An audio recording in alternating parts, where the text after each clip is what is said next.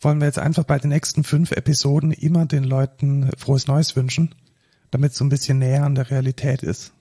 Ja, jetzt wo wir ja so lange nicht da waren und wahrscheinlich jetzt auch wieder zwei Wochen Pause haben, da kriegen die, können die es gar nicht appreciaten, dass wir dann so wie alle anderen in der echten Welt fünfmal immer einem sagen, frohes Neues. Frohes Neues. Frohes Neues.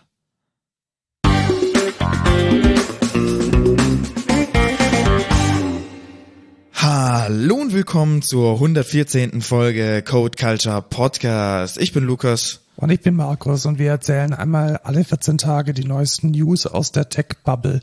Lukas und ich arbeiten bei der Excentra-Gruppe, du bist DevOps und ich bin der CTO von dem Ganzen. Und, und wir heute nehmen ist genau am 4. Januar auf äh, Donnerstag im Dann- neuen Jahr 2024. Dann müssen wir den Zuhörern ein frohes Neues wünschen. Äh, genau, frohes Neues. Und so. Haben wir jetzt nicht schon genug gemacht. Dann kommen wir gleich zum Feedback, und Rückblick. Wie hast du denn die Feiertage verbracht? Ähm, mit dem Thema der Woche. Ja, ich auch tatsächlich. Wollen wir dann gar nicht spoilern? Ja, aber ich kann auch auf einen anderen Aspekt. Natürlich gab es Familiengatherings, die, naja, ja, ich lasse es mal so stehen. Ähm, und sonst habe ich äh, ein bisschen gezockt tatsächlich. Oh, gab es irgendwelche spannenden Spiele, die ich Äh, tatsächlich schon.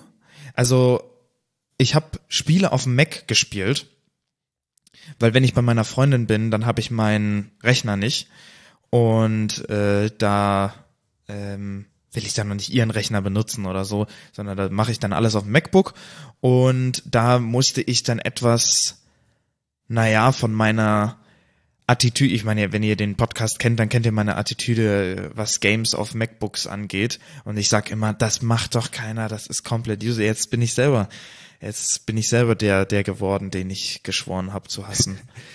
hab ich das getriggert, weil ich habe dich doch gefragt, ob ich irgendwie Resident Evil oder so mit Dingen Vielleicht ein bisschen, so unterbewusst, also weil ich mir dann so dachte, ey, ich könnte doch eigentlich auch mal wieder was zocken, bevor ich jetzt hier die ganze Zeit irgendeine, irgendeine Kacke mache und nur Serien guck, kann ich auch was zocken.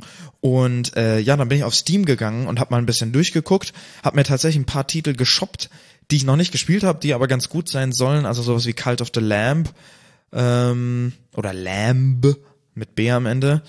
Äh, das ist ganz lustig, da bist du so ein eigener Kultleader, der so, ähm, du musst dann quasi deinen eigenen religiösen Kult managen als Lamm. Da hätte ich, glaube ich, sehr viel Spaß dran. Ich glaube auch, und ich glaube, das, äh, das ist vielleicht auch gar nicht so ein schlechtes Game für dich, ist auch nicht teuer. Ähm, das könnte ich dir empfehlen. Dann habe ich Hollow Knight angefangen. Das ist so ein kleiner Indie-Titel, so ein bisschen äh, Plattformer, aber auch äh, ja Action, Action RPG quasi. Äh, der ist nicht ganz so leicht. Also ich glaube, das wäre nicht nicht sowas für dich, weil äh, ich glaube, da würdest du etwas dran verzweifeln, weil man da gutes Movement haben muss und so. Ganz schlimm für mich, das kann ich gar nicht. Genau. Ähm, und ich habe mir noch, ich habe mir doch noch irgendeinen Titel geholt. Was habe ich mir denn noch geholt? Hades. Der, das soll einer, der, das ist ein Roguelite, wo du auch richtig fastes Movement, ganz viel kämpfen und so. Ich glaube, das wäre auch nichts für dich. Aber der, das war glaube ich Game Indie Game of the Year letztes Jahr oder so. Äh, der soll auch richtig, richtig gut sein der Titel. Ähm, da würde ich wahrscheinlich dann auch noch mal reingucken.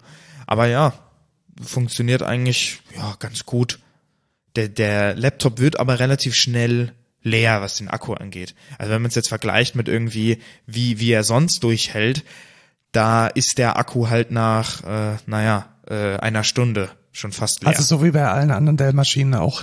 Genau, genau. Also in Bezug Gaming macht dir da Mac dann auch nicht was, boah, was eine Laufzeit, sondern die gehen dann auch relativ schnell leer. Also ich muss eigentlich fast die ganze Zeit dann, wenn ich mal länger zocke, halt am Strom sein. Aber das ist jetzt auch nicht tragisch. Also, ja. Aber fand ich ganz cool eigentlich. Ja, nice. Äh, was du sonst noch gemacht hast, werden wir nachher beim Thema der Woche erfahren. Richtig? Äh, ich war tatsächlich extrem viel Orgeln, denn meine Organistenkollegin, sie war im Skiurlaub. Und Also nicht ein Reinorgeln, sondern Nein, nein, nein, tatsächlich. Also An der Orgel spielen. An der Orgel spielen Ja. und äh, hat echt wieder Spaß gemacht tatsächlich, weil äh, zu Weihnachten ist halt Full House. Also so 300, 400 Leute sind dann schon da und das ist schon eine, eine angenehme Sache. Wie nennt man das? Ähm, Also meine, ich glaube, die, ähm, als ich Konfirmation hatte, die Pfarrerin hat immer gesagt, äh, U-Boot-Christen. Ja, genau, die kommen einmal, einmal im Jahr kommen die hoch Genau. und das ist eine heilige Ja, Abend. oder, oder zweimal. Also Dann ein- einmal an Ostern obligatorisch und halt an, äh, an Weihnachten. Ja, mal ganz ehrlich, es ist, also es ist ganz, ganz starkes Brauchstum. Also ich glaube, da mit irgendwelchen äh, Messages oder so rauszugehen, ist da gar nicht möglich. Man hört halt die Weihnachtsgeschichte immer das Gleiche. Ja. Und ich hatte auch äh, den die, die, die wunderbare Ehre, sowohl ein katholisches als auch ein evangelisches Krippenspiel zu begutachten. Und alter Schwede ist das ein Cringefest. Was ist besser? Es, es ist, es ist so cringe. Es ist einfach nur, es ist, es ist nahezu unzumutbar. Also, we- weißt du, wenn schon die Hände so schwitzen und, also, Ja, wenn die Hände so wenn die Hände schon schwitzen, weil man sich so fremdschämt für diese, ähm, ich sage jetzt mal drei bis 15-jährigen Menschen da vorne. Es ist, es war ganz schlimm. Ja, sehr gut. Also und, und also es ist schon broken by design. Also es fängt schon damit an, dass das Krippenspiel halt als dramaturgisches Stück an sich einfach Mist ist Ja, richtig. und so von von von Kitsch nur so trieft und von irgendwelchen völlig bananen Metaphern, die irgendwie ein Dreijähriger irgendwie schon als abgedroschen empfindet. Also es war es war ganz schlimm. Ja, sehr gut. Musstest du lachen? Vielleicht mal? Ja, ich musste ich musste mir das Lachen Verkneifen. mehrmals verkneifen, ja. Weil durch die Orgel schallt das ja wieder, oder? Ja, genau. Und, und was, was ich auch jedes Jahr immer, immer vergesse, ist, dass bei äh, Odo Fröhliche das Licht ausgemacht wird. Okay. Und dann steht man halt im Dunkeln. Und äh, die Toten werden davon nicht heller. Geil. Ähm, dann, aber ich habe dann noch die Lampe gefunden und so. Also alles äh, unkritisch, aber immer wieder, immer wieder spannend. Also kann ich empfehlen, an Weihnachten in die Kirche zu gehen, wer auf Cringe steht. Sehr gut. Ansonsten habe ich mir selbst ein kleines Weihnachtsgeschenk gemacht. Was siehst du denn vor mir, Lukas? Ach so, der Bildschirm. Äh, ja, ein, äh, ein Apple Pro Display. Nee, ein Studio-Display Ah, tatsächlich. Studio Ein- Pro ist es nicht. Ich glaube, ein Apple, es gibt noch das, das ganz große. Das kostet irgendwie 30.000 Euro, das will ich nicht. Also ich habe tatsächlich äh, mir ein Apple Studio Display gekauft, weil ich habe das auch in der Arbeit und you cannot unsee it. Das ist so ein bisschen mein Problem. Also wenn ich dann von der Arbeit komme und mich dann an meinen alten LG dran gesetzt habe, es ist halt schon ein eklatanter Unterschied und man hat immer so das Gefühl, man, man, so, so FOMO, man, man verpasst ein bisschen was oder es ist irgendwie anders Mega. oder falsch oder ich hätte jetzt viel mehr Platz und könnte viel, viel besser mit dem 5K und so und es wäre viel leuchtintensiver oder der Flyer wäre jetzt besser, weil farbechter und deswegen habe ich es mir hauptsächlich gekauft, einfach weil es brillanter und schöner ist. Aber weißt du, was der meiste oder der größte Benefit ist? Was? Dieses Ding hat halt einfach eine eingebaute Webcam und okaye Boxen. Ja, okay. Und du kennst ja mein Setup hier. Ja. Also du, du warst gestern auch im Lo-Fi und du weißt, wie Routing und so und Ja, dass ja, es halt manchmal echt sein kann, dass das Routing gerade gerade nicht irgendwie Vor allem, wenn funktioniert. du, wenn du nimmst ja dein Interface irgendwie jede zwei Wochen mal mit. Genau, und dann ist mein Interface in der Bandprobe oder im Auto oder Genau. sonst was und dann kann ich nicht mal ein YouTube-Video anhören, ohne Ja. irgendwie die Kopfhörer aufzusetzen. Und es ist einfach unglaublich geil, dass egal in welchem Setup ich bin und welches Routing und ob da irgendwie jetzt die Boxen an sind oder nicht, ich einfach einen Lautsprecher habe. Super. Und Ja. äh, bin bis jetzt sehr, sehr, sehr zufrieden, außer damit, dass es halt nicht höhenverstellbar ist. Also ich habe ein bisschen gespart und nicht die Ja. 200 Euro für den höhenverstellbaren Fußaufpreis bezahlt. Und ja, es ist okay. Also ich denke, ich werde mir jetzt, äh, da gibt's so ein paar, ähm, so ein paar Händler, die so, kennst du diese, diese Desk-Dinge, die es auf Instagram immer gibt? Ja, ja, Wo ja. man dann, und dann kann ich da auch noch so einen kleinen Kram hier, so MIDI-Interfaces und Kabel dann drunter tun. Also das ist vielleicht sogar noch ein Benefit, wenn ich dann da noch ein bisschen mehr Stauraum gewinne, weil ich Das- unter den Monitor man- noch was packen kann. Das nennt man in der Twitch-Bubble oder Internet-Bubble Copium nennt man das. Ein Copium. Ja, genau. Wenn Geil. du, wenn du quasi damit copen willst, das was scheiße ist, Dann ist das Copium. ne? Du nimmst dann dein Copium, weil du ma- du redest dir dir das dann schön. Ich rede es mir nicht schön. Also ich habe das tatsächlich mit eingepreist. Also ich habe mir gedacht, hey, ich könnte mir jetzt für 200 Euro diesen Ständer kaufen, habe dann keinen Stauraum. Oder ich kaufe mir halt für Hey, 100 wie sieht denn dieser Ständer aus, dass du dann gar keinen Stauraum mehr hast?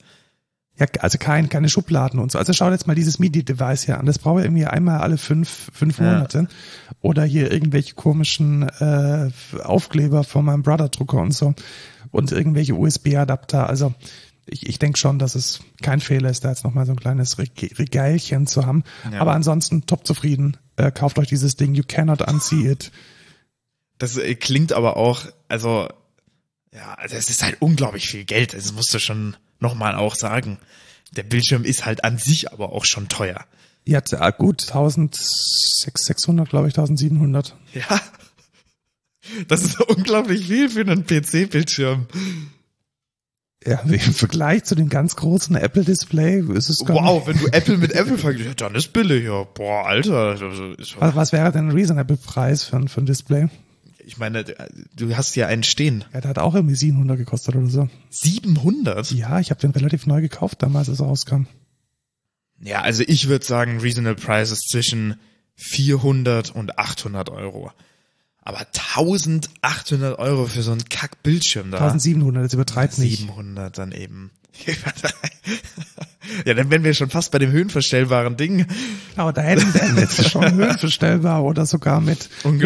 Lasermount. Und man muss mal kurz sagen, der für 700, den du hier stehen hast, der ist höhenverstellbar. Ja, aber der- Ohne einen extra Stand. Aber du hast mich auch schon mehrmals irgendwie fast, fast äh, zu Tode erschrecken sehen, weil ich dieses Ding höhenverstellen wollte und dann diese Feder einem einfach entgegenspringt und irgendwie, also, Ja, aber du overextendest das auch immer. Ich weiß auch nicht, warum du das im tausendfach immer veränderst. Also sorry, ich verändere die, die Höhe, verändere ich doch nicht ja, jede Woche oder so. ja, ich, ich passe das immer meiner aufrechten oder nicht so aufrechten Sitzposition an.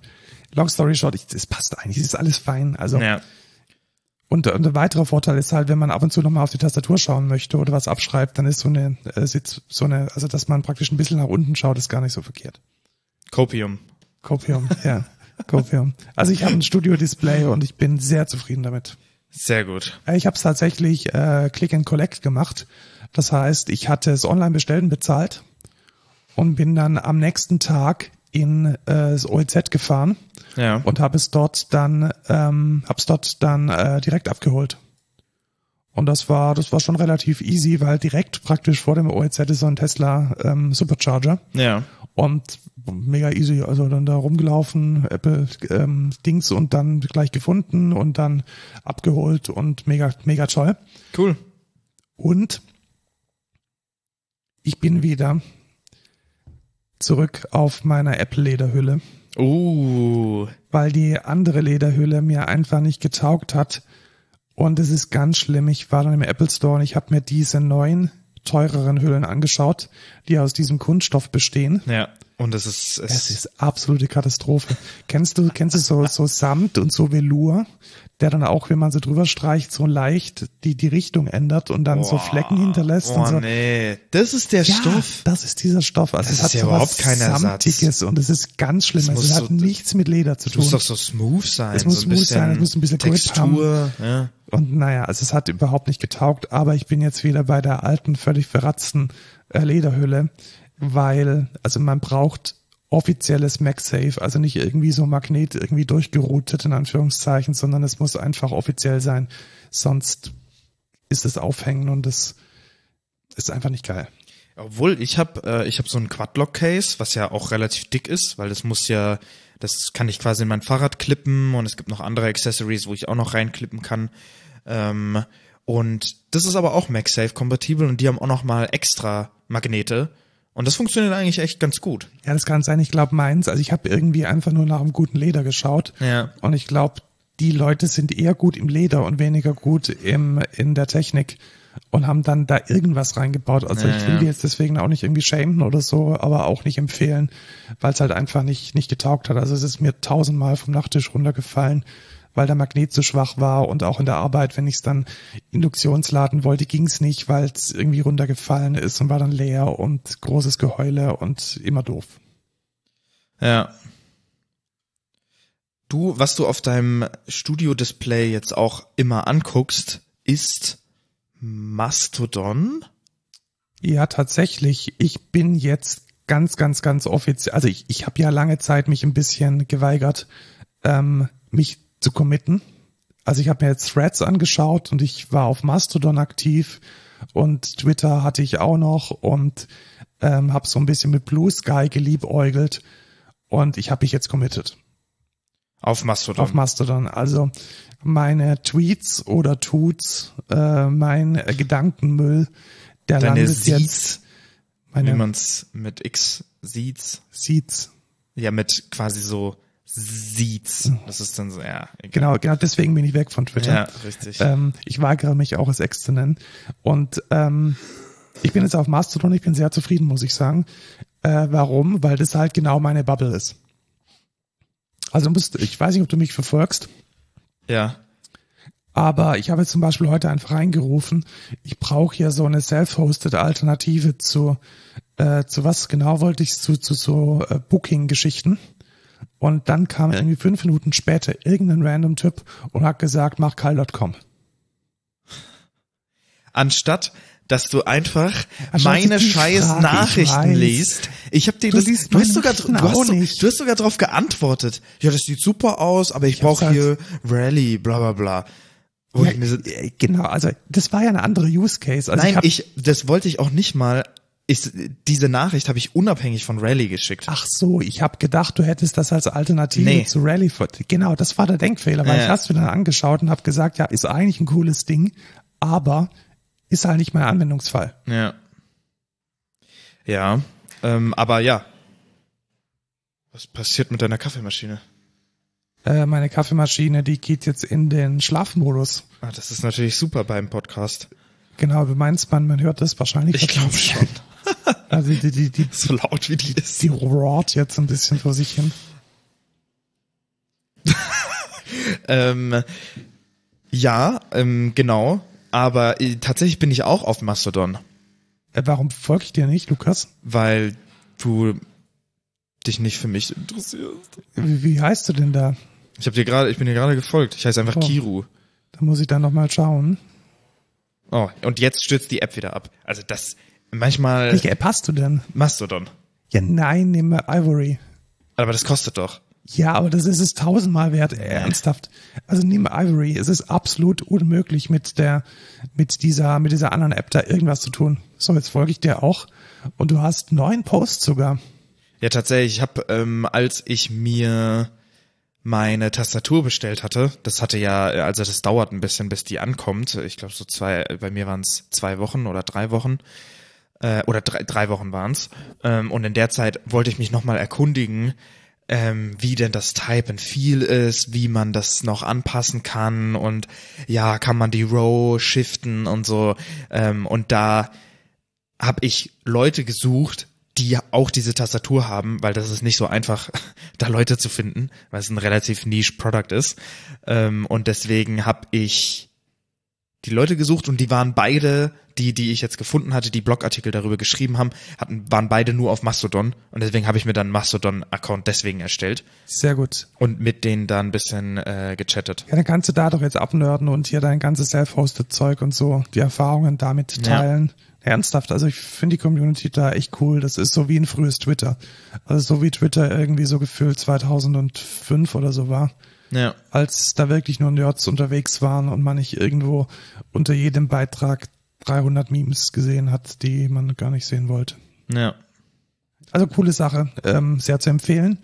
Und auch sehr zu empfehlen, äh, Lukas und ich, wir sind ja beide im hiesigen Jugendhaus aktiv und betreuen dort das Lo-Fi Musikstudio, in dem Jugendliche und Klammer auch, auch wir, Klammer zu, äh, aufnehmen können und dürfen. Und wir haben da jetzt eine Maschine besorgt, eine Native Instruments Maschine. Das ist so eine Beatbox, so eine Groovebox, mit der man hauptsächlich, muss man schon sagen, EDM, Techno, Trap, äh, vielleicht auch ein bisschen Hip-Hop produziert. Und die steht da jetzt rum und kann verwendet werden. Hast du sie schon ausprobiert, Lukas? Nee. Ich mache ja keine nicht. Beats. Ich mache meine Beats Das nicht stimmt, du selber. machst deine Beats nicht selber, aber vielleicht wäre das mal ein schöner Anfang. Und was, äh, warum wir sie neu gekauft haben und nicht irgendwie uns auf irgendwelche Deals eingelassen haben. Man bekommt gerade zwölf Expansions gratis dazu. So eine Expansion ist so eine Art Sample Pack und die kosten schon so zwischen 25 und 50 Euro. Und man hat damit jetzt im Bestfall, wenn man nur die teure nimmt, praktisch nochmal 600 Euro an Native Instruments Gutschein mit obendrauf. Und da haben wir uns gestern jetzt eingedeckt und ich glaube, damit kann man jetzt relativ gut produzieren. Ja, denke ich auch. Vielleicht fange ich auch mal an. Ja, mal, also es ist wirklich, also vor allem kannst du ja jetzt erstmal anfangen zu analysieren. Da sind ja ein paar Demo-Beats dabei, Ja. die man dann erstmal praktisch schauen kann, wie die denn gemacht sind. Also das Ja. ist, glaube ich, so ein ganz guter erster Schritt. Man muss ja nicht zwangsläufig mit einem fertigen, geilen Beat rauskommen. Und was ich heute gemacht habe und wo ich wirklich positiv überrascht war, ich bin echt kein Fan von WhatsApp. Also ich nutze WhatsApp eigentlich nur so als kleinster gemeinsamer Nenner, wenn es um äh, Kommunikation mit Menschen geht, die jetzt nicht so digital nativ sind. Und WhatsApp-Communities sind echt ein Ding. Also die funktionieren richtig gut. Also ich habe jetzt diese Communities? Ja, hast du es nicht gesehen, was ich gemacht habe? Nee. Ich hab Ach so, die, ich hab Gruppe die, da. Genau, ich habe die, ich habe die Lo-Fi-Gruppe in eine Community umgewandelt. Und jetzt hat Ah. man wie so eine Art Slack innerhalb von innerhalb von äh, WhatsApp. Das ist ja cool. Das heißt, es gibt jetzt eine äh, Lo-Fi Studio Community und da gibt es dann verschiedene Subgruppen. Das ist ja geil. Podcasts. Metal, Studioadministration. Techno und EDM. Und weil das Problem, das ich fand, ist, niemand hat sich getraut, in diese große Gruppe was reinzuschreiben. Ja, richtig. Und die Leute, die sich getraut haben, haben letzten Endes nur gespammt. Also Ja. es gab so keinen goldenen, kein, keine goldene Mitte. Also so Announcements, ja, sind wichtig, aber jetzt irgendwie so ein bisschen rumfragen, so Podcast, Bock jemand, gab's halt nicht. Und deswegen habe ich jetzt einfach äh, eine Community gemacht und wir können das jetzt wunderschön trennen. Also fühl dich auch frei, Lukas, da weitere äh, in weitere Gruppen zu Das mache gehen. ich jetzt gerade. Genau, wenn es dich interessiert. Äh, das finde ich eigentlich alles relativ äh, angenehm und äh, gut organisierbar. Genau, du hast jetzt äh, Rap Pop gemacht Genau. und äh, da kann man jetzt, da joine ich mich jetzt auch mal. Obwohl du hast es mit einem und gemacht, dann mache ich es auch mit Ja, dann machst du es auch mit einem und. Und dann kann man ähm, da fachsimpeln. Das ist sehr cool. Also es ist tatsächlich auch ein, ein Gewinn, weil ich habe jetzt zum Beispiel in der Metal-Gruppe gefragt, wie die anderen denn retriggern, die, die Drums retriggern. Und äh, Titus hatte jetzt echt einen guten Tipp. Das wäre in der großen Gruppe nie passiert. Also Ja. da, da diskutiert man nicht hin und her oder so. Und ja, also wenn ihr irgendwie selbst WhatsApp-Gruppen habt und wenn es nur mit der Familie ist und ihr beklagt euch über Spam oder über Dinge, die nicht zusammenpassen, Separations of Concerns, die nicht passt, dann sind diese Communities echt gut. Ja, sehr cool. Gut, aber jetzt musst du auch eine Frage stellen im Pop und Rap. Ja, warte. Welche Frage hast du denn? Fuck, ich habe mich verschrieben. Ich habe mich verschrieben, fuck. So. Ob dir jemand Slates sponsert? Nee, ich habe geschrieben, wer will Feature? Ja, das wäre eine gute Idee. Dann könntest du ja mal mit jemand anderem ein Feature machen. Richtig. Ja, fein. Cool. Es ist übrigens so, Lukas, dass du dieses Wer will Feature äh, nur für dich alleine geschrieben hast, weil man sieht die Historie nicht. Oh. Warum sollte ich dann eine Frage stellen? Also du solltest wahrscheinlich warten, bis da ein paar relevante Menschen drin sind. Ja. Ja, sehr cool. Apropos relevant beziehungsweise nicht relevant.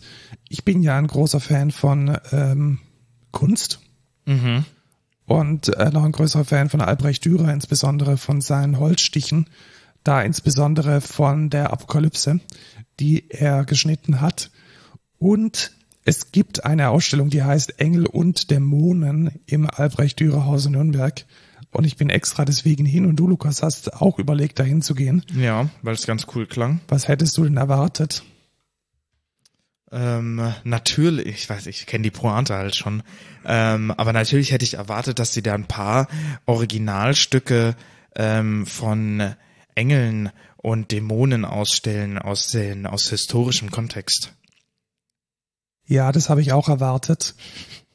Die Ausstellung war in einem Raum, der deutlich kleiner ist als mein Schlafzimmer. Mhm. Und es war genau ein Original. Ein zeitgenössisches Original. Es gab einen zeitgenössischen Abzug aus der Apokalypsis cum figuris mit dem äh, heiligen Michael, der den Drachen besiegt. Und alles andere waren zeitgenössische Abzüge, die nicht mal Holzstiche waren, sondern Kupferstiche, die praktisch gestern, vorgestern, vor zwei Monaten von irgendjemandem, der so eine Presse bedienen konnte, auf zeitgenössisches Papier gedruckt wurden. Und das Beste ist, man konnte die Dinge, die daneben, die da ausgestellt wurden, im Shop daneben für 35 Euro kaufen. Sehr gut. Und das habe ich gemacht. Das ist gestern im Auto schon gesehen. Das heißt, ich bin jetzt in ganz großen Anführungszeichen Besitzer eines echten Dürers. Denn es ist einfach ein Abzug von einem Kupferstich von einem Dudelsackspieler, den ich dann in dem Shop nebendran erworben habe. Und ja, also es lohnt sich nicht. Also wenn man jetzt nicht wirklich so ein absoluter Nerd ist, der mit einem einzigen historischen Holzstich schon glücklich ist, Klammer auf, so wie ich, Klammer zu, dann lohnt sich die Fahrt wirklich nicht. Und ja, es war ungefähr genauso gut wie das Kentucky Fried Chicken Menü, das ich auf der Rückfahrt gegessen habe. Also, oh, das ist schon bitter. Ja, also seriously, komm, also du kannst und, und vor allem dieses Dürerhaus, es hängen halt nur Kopien drin. Also du kommst rein und das erste, was sie dir sagen, ja sorry, wir haben irgendwie alle Originale verloren, weil nach irgendeinem Krieg irgendwie auf einmal alles in München in der Pinakothek hing. Und das hier ist übrigens eine schlechte Kopie von einem Selbstbildnis. Und dann ist da seriously eine, eine Kopie von einem Selbstbildnis gleich im ersten Ausstellungsraum drin. Und die sieht halt aus wie hingeschissen. Also ich habe noch nie, weißt du, wenn es wenigstens ein Druck wäre, der das Original möglichst detailgetreu wiedergibt. Aber die haben dann da von irgendeinem Provinzmaler aus dem ausgehenden 19. Jahrhundert eine Kopie hingemacht, die Lippe sah aus wie ein Comic. Also äh, seriously, es war es war richtig richtig scheiße und und es hängt dann da und das kannst du doch nicht machen. Also kannst du nicht in einem in einem also mir fehlen die Worte. Die Archive sind voll mit irgendwelchen Holzstichen. Ja, das ich weiß, alles Papier ist zerfällt und Beleuchtung und alles komisch. Aber dann hängt doch wenigstens eine digitale Reproduktion hin, die an das Original rankommt und wo man auch die Details vom Original nachvollziehen kann, als irgendeine lausige Kopie, die die 200 Jahre alt ist. Also ich habe es vorne und hinten nicht verstanden und wenn man sich für Dürer interessiert, dann geht in die Pinakothek, da hängt alles oder nach Madrid, aber das Dürerhaus lohnt sich vielleicht, nicht. Vielleicht ist es auch einfach für Leute, die keine Ahnung von den Sachen haben und sich einfach nur irgendwelche Kunstwerke angucken wollen. Ja, aber dann gehe ich auf Google Arts und schaue sie mir auf dem auf. Das mache ich ja auch. Das ist ja nicht das Gleiche. Doch, schon. Also, nee, weißt du, weil du ja nicht, du hast ja nicht dieses Umfeld von einem Museum. Aber ich habe dafür, ich habe genauso eine, eine Reproduktion von dem Original. Also wenn, dann, dann möchte ich die Magie von diesem Original. Ja, aber wenn du jetzt, stell dir vor, du bist 70, 80 Jahre alt. Ja, dann okay. Ja. Ja, das, das stimmt auch. Das war so ungefähr das Durchschnittsalter der Menschen, die da drin waren. Ja, du, du, was meinst du? Die, Jugend, die Jugend geht, ich glaube, nicht so viele Leute der Jugend geht heutzutage noch in Museen. Ja, kommt, glaube ich, ein bisschen drauf an. Also die Kunsthalle, du warst ja auch Nebel. Ja, das sind ja, das sind ja richtig geile neumodische Kunstinstallationen. Das finde ich wiederum ist was richtig Cooles. Also hier, ich weiß nicht, wie heißt das Kunsthaus, Kunsthalle? Kunst? Kunsthaus oder Haus der Kunst? Haus der Kunst, so heißt es. Ähm, da gab's so eine, ich weiß gar nicht mehr, ich weiß gar nicht mehr, wie der Artist hieß. Der hat so Nebel. Japanischer Name, glaube ich. Irgendein Japaner, der eine ähm, so eine Nebelkunstinstallation gemacht hat und das war der geilste Shit überhaupt. Das war echt richtig, richtig Ich fand es auch cool. ziemlich gut und es gibt äh, in der neuen Pinakothek, ich habe es dir heute geschickt, äh, eine Ausstellung über Glitchart. Ah, ach, das ist eine Ausstellung. Ist eine Ausstellung über Glitchart, genau. Also auch wieder viel, viel. Ähm, das ist geil. Ähm, Wo ist die? In München? In München, ja. Geil, dann gehe ich da vielleicht echt hin. Ja, also ich habe schon eine kleine Gruppe zusammen von Menschen, die sich dafür interessieren. Äh, kann sich gerne anschließen. Also Cool. Äh, wollen wir nach den Klausuren bei der TAI machen, weil halt auch ein paar TAI-Studenten dabei sind. Äh, find, fand ich relativ spannend, hat auch sehr, sehr gute Kritiken bekommen tatsächlich. Und ist, glaube ich, ein, eine sehr gute Brücke zwischen ernstzunehmender Kunst und Pop-Art oder populäre Kunst, nicht Pop-Art, populäre Kunst, weil es diese ganze Glitch-Art ist ja so ein bisschen entstanden, auch viel auf Instagram, viel auf Pinterest, äh, viel in diesem NFT-Kontext. Also ich fand, finde es eigentlich eine relativ gelungene, ein relativ gelungener Fokus. Ich könnte wahrscheinlich mein mein Cover in, in auf Spotify, mein mein Profilbild, das ist bestimmt auch Glitchart, das hätte ich eigentlich. Also mein können. mein von meinem Neoclassic Projekt ja auch. Ja, okay, da, da shiftest du halt den RGB-Wert. Ja, so ein bisschen. aber ja. Nee, aber das ist echt cool, das gucke ich mir vielleicht echt mal an. Ja, weißt du, was ich bis vor 14 Tagen noch nicht gemacht habe, was echt schlimm ist für einen Menschen, der ab und zu einen Dutt trägt und eine Brille hat? Ich hatte noch nie Bananenbrot gemacht. Ach so. Krass. Hattest du schon mal Bananenbrot? Ich wollte jetzt sagen, Haare waschen oder so. ich bitte dich, also ich habe die, also für, für, für Metaller sind meine Haare exzellent, aber kommen wir zum Thema zurück. Äh, ich habe ähm, mit dem Thermomix Bananenbrot gebacken. Also nicht im Thermomix gebacken, sondern logischerweise dann nur den Teig gemacht. Ja, richtig. Und was passiert einem Anfänger natürlich? Hast Äpfel anstatt Bananen genommen. Nee, das habe ich noch äh, geschafft. ich hatte es ein Mühe zu lang im Backofen. Oh, und dann verbrannt. Es war so grenzwertig. Oh, okay. Es war so grenzwertig. Und das Rezept hatte mir zur Auswahl gegeben, entweder den Thermomix Temperatursensor zu verwenden mhm. oder einen Timer zu stellen. Mhm. Und ich als Bleb hatte natürlich keinen Thermomix Temperatursensor. Aber den hast du dir jetzt natürlich nachgekauft. Exakt, weil nie wieder möchte ich ein verbranntes Bananenbrot. Und ich habe jetzt einen Thermomix äh, Temperatursensor und es ist großartig. Mega. Also er hängt jetzt hier oben, weil er hat Magnete. Mhm. Und den steckt man dann einfach in sein Bananenbrot Was, äh, an der Dunstabzugshaube. Ah, lol. ja. Und den steckt man jetzt in sein Bananenbrot rein und dann äh, piepst der Thermomix, wenn die Zieltemperatur erreicht ist. Aber du packst, wie, fun wie funktioniert denn das? Das hat Bluetooth. Ja, aber hat das ein Kabel oder so? Nee, kein Kabel. Also es ist komplett per Funk. Es ist äh, in der Hülle ist eine Batterie drin, die lädt dieses Ding auf. Und dann koppelst du es mit Bluetooth mit dem Thermomix und dann sagt dir das Cookie-Rezept. Hä, aber wo machst du das dann rein? In den Kuchen. Was? Ja. Das ist doch viel zu dick.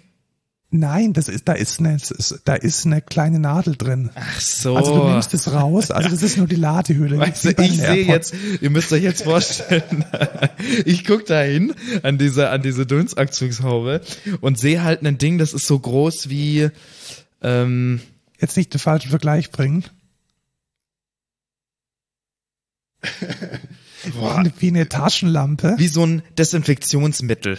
Wenn ihr so eine kleine Flasche von einem oder eine Taschen, eine Taschenlampe ist besser. Taschenlampe ist, glaube ich, ganz so, eine, so, eine, so eine Taschenlampe. Und ich denke mir, was, das macht ihr doch nicht in den Kuchen rein, what the fuck?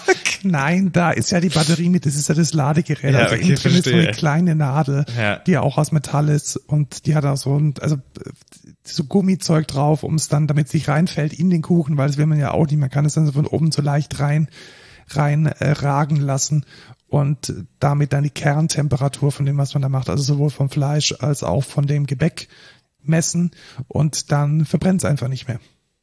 Ja, sehr geil. Das ist ja cool. Ja, äh, sehr zu empfehlen, bin großer Fan von. Cool. Dann kommen wir jetzt zu den News. Endlich. Das hat auch lang genug gedauert, eine halbe Stunde. Dabei haben wir noch nicht mal das größte Thema von Feedback und Rückblick quasi angeschnitten. Ja, wir sind halt heute ein bisschen länger unterwegs. Ja. Ähm, es geht los, Lukas. Ja. Äh, OpenAI wird gesucht. Ja, und zwar von den New York Times. Und zwar sind sie der Meinung, dass äh, ChatGPT oder GPT an sich Inhalte von den New York Times verkonsumiert hätte. Ja. Klammer auf, was ja wahrscheinlich ist, Klammer zu. Ja. Und deswegen wollen sie jetzt, dass OpenAI alle GPT-Instanzen löschen muss. Das will ich sehen. Ja, das will ich auch sehen. Also, ich glaube, es ist, ich glaube einfach, dass es jetzt so der Anfang ist von den, also was passiert da jetzt? Ich glaube, die journalistischen Betriebe werden jetzt ein bisschen hellhörig, ob des Erfolges von OpenAI und Konsorten und sehen jetzt vielleicht die Fälle davon schwimmen, aber vielleicht auch, wie wir auch schon mehrmals gesagt haben, ihr geistiges Eigentum in Mitleidenschaft gezogen, unrechtmäßig inkorporiert. Und wenn nicht die NY Times, wer dann? Also das ist jetzt halt einfach der größte, Ja. der größte und wahrscheinlich auch traditionsreichste Firma, Company, die mit, mit geschriebenen Inhalten agiert. Ähm, vielleicht vergleichbar mit Axel Springer hier in Deutschland, die ja auch schon seit Jahrzehnten inzwischen mit Google im Clinch stehen, was denn als Vorschau von so einer Nachricht gezeigt werden darf und was nicht. Ja. Und das ist jetzt, denke ich, der Anfang von dem Versuch, ein wie auch immer geartetes Lizenzierungsmodell zwischen Inhaltsanbietern und denjenigen, die die AI auf den Inhalten trainieren, zu erreichen. Und vielleicht ist es auch gut, also ich, ich bin jetzt nicht der Meinung, dass das Ergebnis von diesem Clinch sein sollte, dass irgendein Richter sagt, dass GPT geschlossen werden muss. Ich bin aber der Meinung, dass es eine Regelung geben muss. Also dass Ja. es eine gesetzliche Rahmenregelung geben muss, wie mit solchen Fällen umzugehen ist, wenn es ganz klar urheberrechtlich geschütztes Material ist, welches auch teuer in der Produktion war.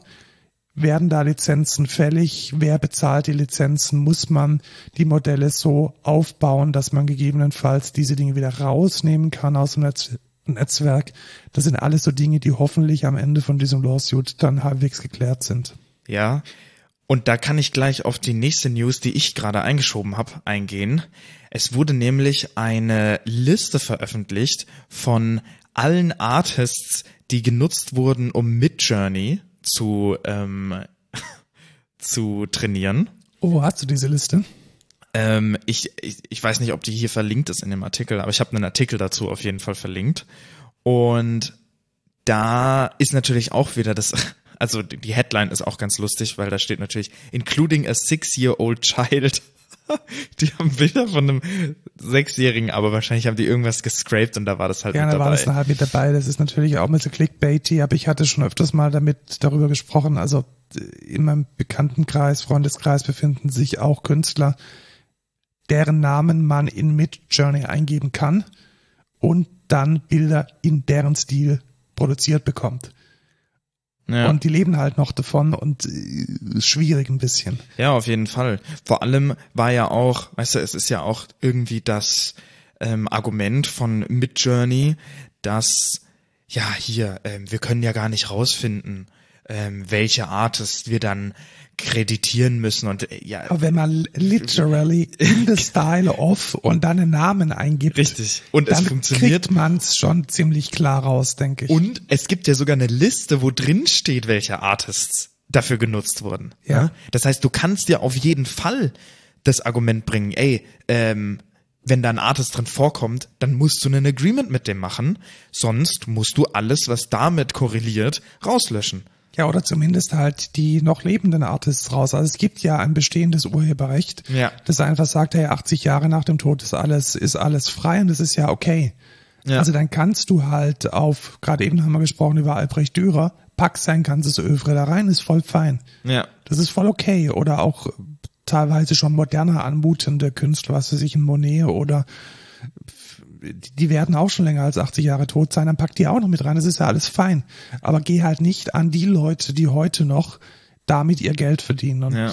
mh, schwierig. Also Oder, oder bezahl die halt. Also, sorry. Ja, genau, Mit oder- Journey oder OpenAI, also Microsoft, die sind ja jetzt wohl nicht so, dass die dann nicht sagen könnten, ey, äh, für eine gewisse Summe könnt ihr sagen, ähm, hier, wenn, wenn ihr so ein großes Portfolio habt, zahlen wir halt so viel. Das kann ja anhand von der Bilderanzahl oder so, könnte dann Microsoft sagen, ey, man kann sich in ein Portal einloggen und dann sagen, ey, ich möchte meine Collection hinzufügen als Research oder so, was weiß ich. ja, oder Ja. dass man tatsächlich einfach den, den Künstlern ermöglicht, da- damit einen Service zu machen. Ja, Also dass du halt echt sagst, okay, vielleicht kann sich nicht jeder ein Bild von mir leisten, aber ich habe jetzt hier schon mal die Möglichkeit, ein lizenziertes Produkt anzubieten, wo vielleicht jedes Bild ein Zehner oder ein Zwanziger kostet, dann aber in meinem Stil ist, ohne dass irgendjemand meine Bilder illegalerweise geklaut hat. ja, richtig.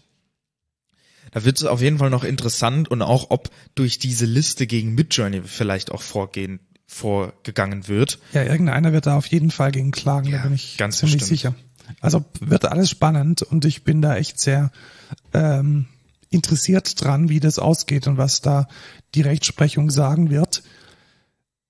Ein weiteres, eine weitere News in dem AI-Bereich ist, dass Microsoft jetzt auch einen AI-Companion veröffentlicht hat und sie bleiben wohl bei dem Namen Copilot. Das finde ich relativ lustig.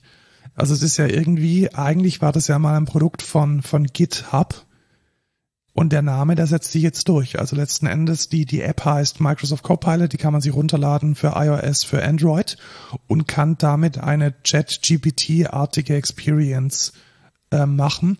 Und den Bewertungen zufolge, ich habe es auch mal ausprobiert auf dem iPhone, es ist schon fein. Also es ja. geht so in dem Bereich von, ich würde jetzt mal sagen, ChatGPT von vor vielleicht zwei bis drei Monaten und ist halt, also ich traue mich kaum es zu sagen, aber Microsoft hat mal eine gute App gemacht. Also die User Experience ist echt gut und okay. Ja, nice. Ja, ich find's ganz cool, einfach noch mehr Competitive, also Competition zu sehen. Ja, also OpenAI braucht auf jeden Fall äh, einen guten, äh, einen guten Competitor. Sonst äh, ist natürlich auch interessant, Image Generation ist natürlich direkt äh, auch mit integriert. Ist mit drin, genau, ist mit drin und auch äh, Image Recognition. Ich weiß jetzt nicht, wie gut da ChatGPT ist, aber ich habe jetzt mal ein paar Dinge ausprobiert Genauso und das hat, hat echt okay funktioniert. Weißt du, warum die gleich gut sind? Nutzen die dasselbe? Richtig, die sind ja, beide, okay. die benutzen beide Dolly 3. Also ja, OpenAI ist ja äh, im, im Bett mit Microsoft. Ähm, und Microsoft ist im Bett mit sich selbst wahrscheinlich. ähm, deswegen, die benutzen da äh, Dolly. Auch für die, für die Bilderkennung? ich glaube schon, ich ja, okay. glaube schon. Aber ich, ich bin mir nicht sicher. Es kann sein, dass die das vielleicht noch, ähm, da vielleicht noch einen anderen Layer drüber haben. Also schaut euch mal an, Microsoft Copilot ähm, in den App Stores jetzt nutzbar als eine ja, Chat-App wie. Ah nee, stimmt, ich bin dumm. Äh, Dolly 3 ist ja gar nicht von Microsoft, das ist ja von OpenAI. Genau, Dolly 3 ist von Also OpenAI Open ist mit sich selbst im Bett und Microsoft ist im Bett mit OpenAI. Ja, genau, so rum ist es. So also Microsoft es. hat ja spezielle Deals mit OpenAI. Ja. Und OpenAI an sich läuft auch auf Azure ähm, Hardware und auf Azure Infrastruktur maßgeblich. Hast du schon Tagebücher geschrieben oder ein Tagebuch geschrieben mit iOS 17.2. Nein. Es gibt, also das größte Feature von dem Update von dem ähm, Major Miner, von dem Miner Update äh, 17.2 ist die neue Journaling App. Und ich muss schon sagen, also dafür, dass es so eine kleine System-App ist, ist es schon ganz gut gelungen. Und was da halt besonders gut gelingt, äh, nicht Microsoft, Apple, macht sich ja natürlich auch wieder zunutze, dass sie Vollzugriff auf das System haben. Also keine andere App könnte in dieser Qualität dir Vorschläge machen, was denn an diesem Tag passiert ist. Also von der Location, wo du dich befunden hast, bis über Fotos, den Text, den AI, Erkenntnissen aus den Fotos, die Health-Daten, den Spaziergang, den du gemacht hast, den Fitnessstudio-Besuch. Das wird halt alles mit verwurstet und du kannst dir dann fast schon autogeneriert so einen Tagesbucheintrag machen. Ja, cool. Auf dein Kalender wird zugegriffen. Also es ist schon relativ, relativ nett, muss ich sagen. Ja, tatsächlich. Aber also ich werde es nicht benutzen. Wahrscheinlich. Ja, also ich habe es bisher tatsächlich wirklich nur benutzt, um so ich sage jetzt mal eine Collection von, ich war im Fitnessstudio, hier ist ein Foto und das war die Journey, die ich gemacht habe mit dem Auto. Punkt. Ja, okay. Ja, dann ähm, geht's weiter mit, da würde ich vielleicht sogar dann noch eine Subcategory machen, weil ich habe was, was in einen in ähnliche Richtung geht, noch eine News, die ich jetzt damit dazu packe. Aber fangen wir erstmal mit der ersten News an. Denn es geht wieder um Google versus Epic. Richtig, um eine Monopoly, also nicht um das Spiel. Sondern um das Monopol. Ja. Ähm, ja, also der, der, der, es wird ja immer gesagt, die ganzen großen Companies, die so einen App Store haben, der dann einen bestimmten Cut nimmt, dass die, dass das unfair ist, was ich durchaus sehen kann. Und anscheinend ähm, hat Epic sieht da, das jetzt auch ein Gericht so genau genau gewonnen und sieht die Deals als nicht fair. Ja, also die die Der Hintergrund war, dass eben alle Transaktionen, auch die Ingame-Transaktionen von Epic Games über den Google Play Store zu gehen haben. Und das hat jetzt ein US-Gericht als ein illegales Monopol gebrandmarkt und letzten Endes den Auftrag gegeben, da eine Alternative zu schaffen. Und ich glaube, das ist ein relativ guter Präzedenzfall, der sich, glaube ich, auch eins zu eins auf die Situation mit Apple übertragen lässt. Haben die da nicht auch schon gewonnen? Nee, da war es anders, weil. Ah, dass man gar nicht anders ja, die Apps, aber das war auch ein EU-Recht, oder? Ja, das war EU und das Problem bei, also die, der Wortlaut bei, beziehungsweise der Hintergrund, warum es bei Google nicht okay ist, aber bei Apple okay, ist, weil die, weil die Plattform Apple gehört und der, die, und die, die Hardware auch, also dass beides aus einer Hand kommt. Und dann war der Vergleich immer, ja, das ist wie eine Playstation oder das ist wie eine, wie eine Konsole, wie ein Gameboy. Ja. Und da, da ist es ja auch okay, Ja, dass richtig. Nintendo nur die Cartridges anbietet. Aber da Android ja auf allen möglichen Devices läuft, auch insbesondere auf Devices, die nicht von Google sind, sondern zum Beispiel von Samsung, da ist es dann ein illegales Monopol, weil es da eben keinen Wettbewerb gibt. Und Das das, ist war so geil. der, der, der, der, die, die mentale Gymnastik, die hinter diesem, Ich meine, ich kann es verstehen, aber fair ist es ja trotzdem nicht. ja, es ist nicht, also eigentlich ist es ja Apple noch ein größeres Monopol. Ja, richtig. Aber die, die Idee dahinter ist schon, du kaufst ein iPhone und du weißt eigentlich, hey, das ist ein Apple-Universum. Und da läuft halt, Ja. du kaufst einen Nintendo Game Boy und du weißt, du kannst da halt jetzt keine, Nintendo. keine CD-ROM reinstecken. richtig. das weißt du. Ja. Und du kaufst dir ein, ein iPhone und du weißt, das geht meine, halt nur mit Apple. Ist ja das gleiche wie bei der Playstation oder bei der Xbox, das ist ja genauso. Also sorry, wenn du halt für die Xbox entwickelst, dann musst du halt auf der Xbox laufen. Ja, genau. Und, und genau diese Argumentation ist jetzt halt so, dass Android es ja nicht ist. Ja. weil es ja eine Plattform ist, die auch auf andere Hardware läuft und dass es deswegen anders ist. Also das war zumindest die Interpretation. Ich, Ja. ich kopiere jetzt auch Obwohl nur das, was John Gruber und Ben Thompson in äh, Strategy gesagt haben. Obwohl ich bei Smartphones wahrscheinlich auch nochmal unterscheiden würde. Weil ich meine, Games ist das eine und das ist halt auch nur für Games, aber ein Handy nutzt du ja auch für alles andere. Also das ist ja nicht nur Games, sondern auch Produktivität, äh, Social Life, alles Mögliche. Also da läuft ja alles drauf. Aber ja, ähm, insgesamt finde finde ich es natürlich gut, dass Monopole zerstört werden. ja, genau, werden. oder zumindest mal in Frage ja, gestellt. richtig, richtig. Und dazu, vielleicht können wir das in eine Subcategory von Monopole oder so einordnen, aber dazu gibt es tatsächlich auch ein Antitrust-Lawsuit gegen Steam. Äh, einer der größten, habe ich vorhin ja schon erwähnt, also Steam habe ich erwähnt, das ist, also das, wie nennt man denn das überhaupt? Es ist auch eine Plattform letzten Ja, Endes. quasi so eine Game-Plattform. Also es ist halt eine Plattform, auf der man Spiele kaufen kann und diese dann aber auch darüber spielt. Es gibt von Steam auch, die verkaufen auch Hardware und machen äh, ja eigene Spiele. Die stellen auch zum Beispiel die Multiplayer-Infrastruktur für Spiele, für viele Spiele her. Ähm, und ja, jetzt gibt es ein Antitrust-Lawsuit, der sagt, der 30% Cut, den Steam für jedes Spiel nimmt, ist zu hoch und sie haben da ein Monopol, was ähm, nicht okay ist. Und das finde ich sehr interessant, weil das ist natürlich gar nicht so wie auf dem Handymarkt, wo man das viel, viel leichter argumentieren kann, sondern du hast halt auf dem PC ja viele Launcher. Es gibt von EA einen Launcher, es gibt von Ubisoft einen Verkauf und Launcher, es gibt von GOG eine eigene Firma, es gibt äh, Epic Games auch als eigenen Game und man hat ja Launcher. letzten Endes als Developer auch die Wahl, wo man seine Games reinstellt oder nicht. Richtig, richtig. Du kannst ja, du kannst ja auswählen. Du kannst sagen, ey, ähm, mache ich einen Deal mit Epic, mache ich einen Deal mit dem hier und was ja noch viel einfacher ist, du kannst dein Spiel einfach selbst vertreiben. Also Ja, That's und das, das, Gameboy-Argument gilt ja nicht mehr. Also es ist jetzt nicht mehr so, dass du als Entwickler auf die Gameboy-Plattform möchtest und auf Nintendo angewiesen Richtig. bist, sondern das ist ja eine x86-Architektur und im, im End- Endeffekt könntest du ein Binary über Shopify verkaufen und alles Richtig. fein.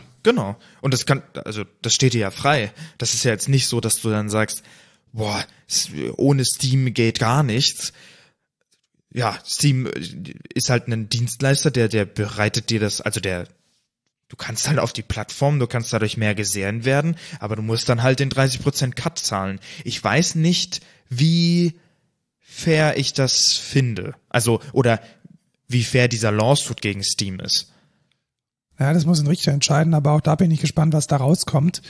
Denn das wäre jetzt ja das Gegenargument zu dem, zu dem Plattformargument von gerade eben, dass ja auch hier wieder eigentlich eine freie Wahl ist. Also du, ja. du, du bist nicht, du kannst Windows, Mac, Linux dir auswählen, was du möchtest und du musst nicht Steam verwenden, ja. um Games zu spielen. Und insbesondere von beiden Richtungen, also sowohl von der Konsumentensicht als auch von der Entwicklersicht. Niemand zwingt dich dazu. Wohingegen bei Android und bei iOS schaut's nicht ganz so einfach aus. Richtig. Bei iOS war ja die Argumentation, die komplette Plattform kommt von Apple. Daher hat Apple auch das Recht, da Plattform intern zu sein. Und bei Android ist es ja so, dass man letzten Endes verschiedene Anbieter der Hardware hat, aber nur einen Anbieter der Plattform und das sei das illegale Monopol.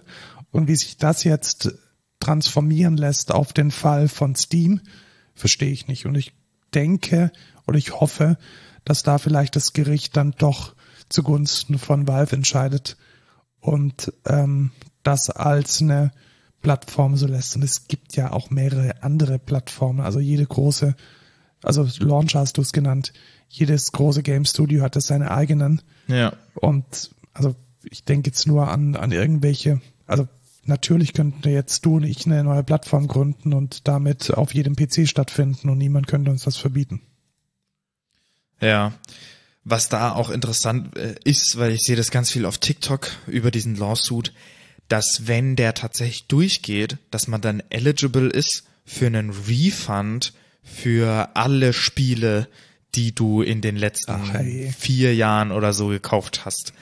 Und wenn das natürlich, das wäre ja, also, das, ja, vor allem, das wäre aber ja, das wäre ja auch ein Verlust an die Spieleentwickler am Ende, glaube ich. Ja. Also, weiß ich nicht, wie geil das ist. Wird nicht passieren, glaube ich. Naja, äh, schauen wir mal. Dann kommen wir zum Web. Kommen wir zu der Subkategorie Web und da ist die spannende News, die ich gesehen habe, dass Plane wahnsinnig abhebt. Also Plane hat selbst eine Pressemitteilung rausgehauen, dass sie nicht nur das erfolgreichste Open Source Projekt auf äh, GitHub im Jahr 2023 für waren, Project Management. Für Project Management muss man dazu sagen, ja. genau. Also für Project Management. Ich glaube, das Top äh, Repo ist immer noch, glaube ich, Home Assistant, aber ich weiß es nicht genau. Sondern zumindest, wenn man die Down Downloads interpoliert, ernsthaft Konkurrenz für Jira sind. Das ist krass. Und das finde ich dann schon noch mal relativ nice, muss ich sagen. Ähm, es ist natürlich, wir haben es ja schon mal gepickt als äh, Code der Woche, glaube ich. Ja. Und wir hatten es auch, glaube ich, mal testweise wir aufgesetzt. Testweise mal aufgesetzt und ich muss echt sagen, alleine schon von den Screenshots, die, die ich jetzt sehe, da hat sich so viel getan seit unserer Evaluation. Ja. Und ähm, es ist echt ein angenehmer Kompetitor zu äh, Jira und vor allem halt kostenlos. Also wir wissen alle, wie Jira skaliert, nämlich so, dass Atlassian reicher und reicher wird. Ja. Und mit Plane kann man das Ding halt selbst hosten. Und ähm, ja, fand ich, finde ich schön, dass es da eine Konkurrenz zu gibt. Man muss nicht zwangsläufig auf GitHub äh, da das eingebaute kaputte Issue Management machen. Man muss nicht zwangsläufig zu Jira sondern man kann sich mit Plane das Ding auch selbst hosten. Ich finde es auch geil, wie die sich immer so vermarkten, weil die sagen dann natürlich, ja, wir sind Open Source Jira. Schreiben die einfach so auch hin. Schreiben die einfach ne? so direkt hin, genau. Es ist einfach so, ja, also es gibt ja Jira und wir sind halt Open Source und das ist basically alles. Also natürlich müssen wir verstehen, dass auch hinter dieser Firma eine Gewinnerzielungsabsicht ja. steckt und vermutlich das eine oder andere Funding äh, damit hinten dran ist und auch die einen Talk to Sales Button haben, äh, wo sie dir irgendwie alles verkaufen wollen. Also wo die Reise hingeht, weiß man nicht. Äh, wir kennen das ja auch von Directors und von anderen Open Source Projekten. Aber ich finde es, selbst wenn es ein kommerzielles Tool ist, gut, dass Atlassian an dieser Stelle Konkurrenz bekommt, nicht nur aus dieser Wiki-Ecke von Notion, sondern jetzt offensichtlich auch ganz im traditionellen Projektplanungsgeschäft von Plane. Ja, sehr cool. Dann gibt es Threads. Ich habe einen Thread abgeschickt, weil es ist in Deutschland beziehungsweise in äh, der Europäischen Union gelauncht. Es gab da wohl offensichtlich am Anfang noch ein bisschen Probleme mit der GDPR, mit der DSGVO. Das ist jetzt gelöst und es ist eigentlich gar nicht so gut. Also ich hatte okay, ein bisschen, du warst doch, du warst doch mega gehypt am Anfang. Ja, ich hatte ein bisschen gehofft, dass es so das neue Twitter wird. Ja. Oder so wird, wie Twitter mal war. Und man muss es, glaube ich, eher als, also zumindest meine Bubble ist extrem Influencer-lastig. Ja. Also es ist nicht so ein Diskurs, wie ich es auf Twitter früher gewohnt habe. Das heißt, die, die, die, die schon groß sind, die kommen halt an genau, die Front. Also ich habe ja man geht da rein und es ist letzten Endes, also das Schlimme ist ja, es ist ja eigentlich als Texttool gelauncht und die Influencer posten trotzdem ihre Bilder und die werden nach oben gespült. Ja, okay. Also es ist letzten Endes ein zweites Instagram. Ein zweites, ja, seriously, es ist ein zweites Instagram und dass man praktisch seine komplette Followerschaft von Instagram rübernimmt, macht die Sache nicht besser. Also ja. die die Abgrenzung zu Instagram habe ich jetzt an dieser Stelle einfach nicht gesehen. Und ich habe jetzt auch noch nicht gesehen, dass es da in irgendeiner Weise einen besonders tollen Diskurs gibt oder irgendwie eine Bubble, eine Tech-Bubble, die mich besonders interessiert. Und deswegen habe ich es auch relativ schnell wieder sein lassen. Ich kann mir aber vorstellen, dass es so für den Feldwalten Wiesen Twitter-Nutzer von früher eine gute Alternative ist. Also wenn man wirklich so Twitter ähm, gelauncht hat, um Justin Bieber und Taylor Swift zu folgen, dann ist Threads, glaube ich, genau das Richtige. Ja. Wenn man aber so eine, so eine Diskussion und so eine, so ein Microblogging machen möchte, dann sollte man vielleicht tatsächlich, wie am Anfang schon besprochen, sich äh, Blue Sky und Mastodon ein bisschen genauer anschauen. Und das finde ich an der Stelle auch nach wie vor besser. Ich auch. Stimme ich zu. Dann hat sich noch etwas getan im Web nämlich wir werden Werbung sehen, auch wenn wir für Amazon Prime bezahlen. Denn Amazon Prime Video wird ab dem 29. Januar in den USA und einen Monat später dann auch in Europa, also bei uns, Werbung posten. Ich finde diese Entwicklung immer sehr, sehr interessant. Also es wird, also die Streaming-Plattformen werden nicht besser und haben nur noch schlechtere Konditionen. Ja, und das nennt sich, glaube ich, Markt. Also ich, ich glaube, was da jetzt passiert ist, letzten Endes ist Konsolidieren. Also am Anfang hat man ohne Rücksicht auf Verluste, also im wahrsten Sinne des Wortes ohne Rücksicht auf Verluste, die Dinger querfinanziert, Netflix mit Venture-Kapital im, im Nacken, Amazon mit Gewinnen, die aus anderen Geschäftsbereichen kommen. Und das hat sich halt nicht als tragfähig erwiesen. Die Infrastruktur ist teuer, also Movies, Filme sind wahrscheinlich, was die Datenmenge und vor allem die Stabilität der Infrastruktur betrifft, die ganz große Herausforderung. Vielleicht ja. ist mal AI mal außen vor, aber das ist so das große Ding, wo man gut sein muss. Es kostet einen Arsch voll Geld, das Ding auszuliefern. Es kostet einen Arsch voll Geld, diese Lizenzen zu akquirieren und ein gutes Portfolio aufrechtzuerhalten. Es kostet noch mehr Geld, neues Zeug zu produzieren und es ist wahnsinnig risikobehaftet, weil ganz vieles von den Serien halt auch gar nicht gut ist. Und ich kann da schon verstehen, dass sich da jetzt eine Konsolidierung einsetzt. Das ist auch passiert damals. Ich, ich kann den, das schon verstehen. Mit dem Kabelfernsehen. Also war ja genauso. Das war am Anfang gab es irgendwie RTL und Sat 1, dann eine Schwemme und keiner mehr und Geld und Advertising Money und dann war es halt doch nicht mehr gut. Ja, aber die Frage, die ich mich halt frage, ist dieses, der Markt wird immer diverser, es gibt immer mehr Plattformen und alle Plattformen werden beschissener. Ja, was sich halt nicht eingebürgert hat, und das ist vielleicht eine ganz, der, der, der große Unterschied zu der Art und Weise, wie Musik gestreamt wird. Du kannst ja, jetzt mal Taylor Swift ist ein schlechtes Beispiel, ist mir jetzt eingefallen, Justin Bieber auf allen Plattformen hören. Ja. Und das ist eigentlich fast schon selbstverständlich. Das heißt, die Plattformen müssen genau. sich über, die können sich nur bei ganz wenigen Dingen unterscheiden und können in den Wettbewerb treten. Vielleicht ja. haben sie die bessere AI, vielleicht die besseren Audioqualität. Audioqualität, die User Experience Playlists. ist besser, besser. Vielleicht Ja. irgendwelche exklusiven Podcasts oder Audiobooks oder was weiß der Henker was. Und bei den Videoplattformen ist es halt nur das Portfolio, nur der Content. Richtig, nur die Exklusivität. Genau, und, und dass das dann zu einer Segmentierung führen wird und auch zu einem Wettbewerb, und jetzt kommt's dazu, dass die Leute dann die Dinge auch kündigen, wenn sie merken, dass da jetzt nicht irgendwas ist, was sie dauerhaft verkonsumieren Ja.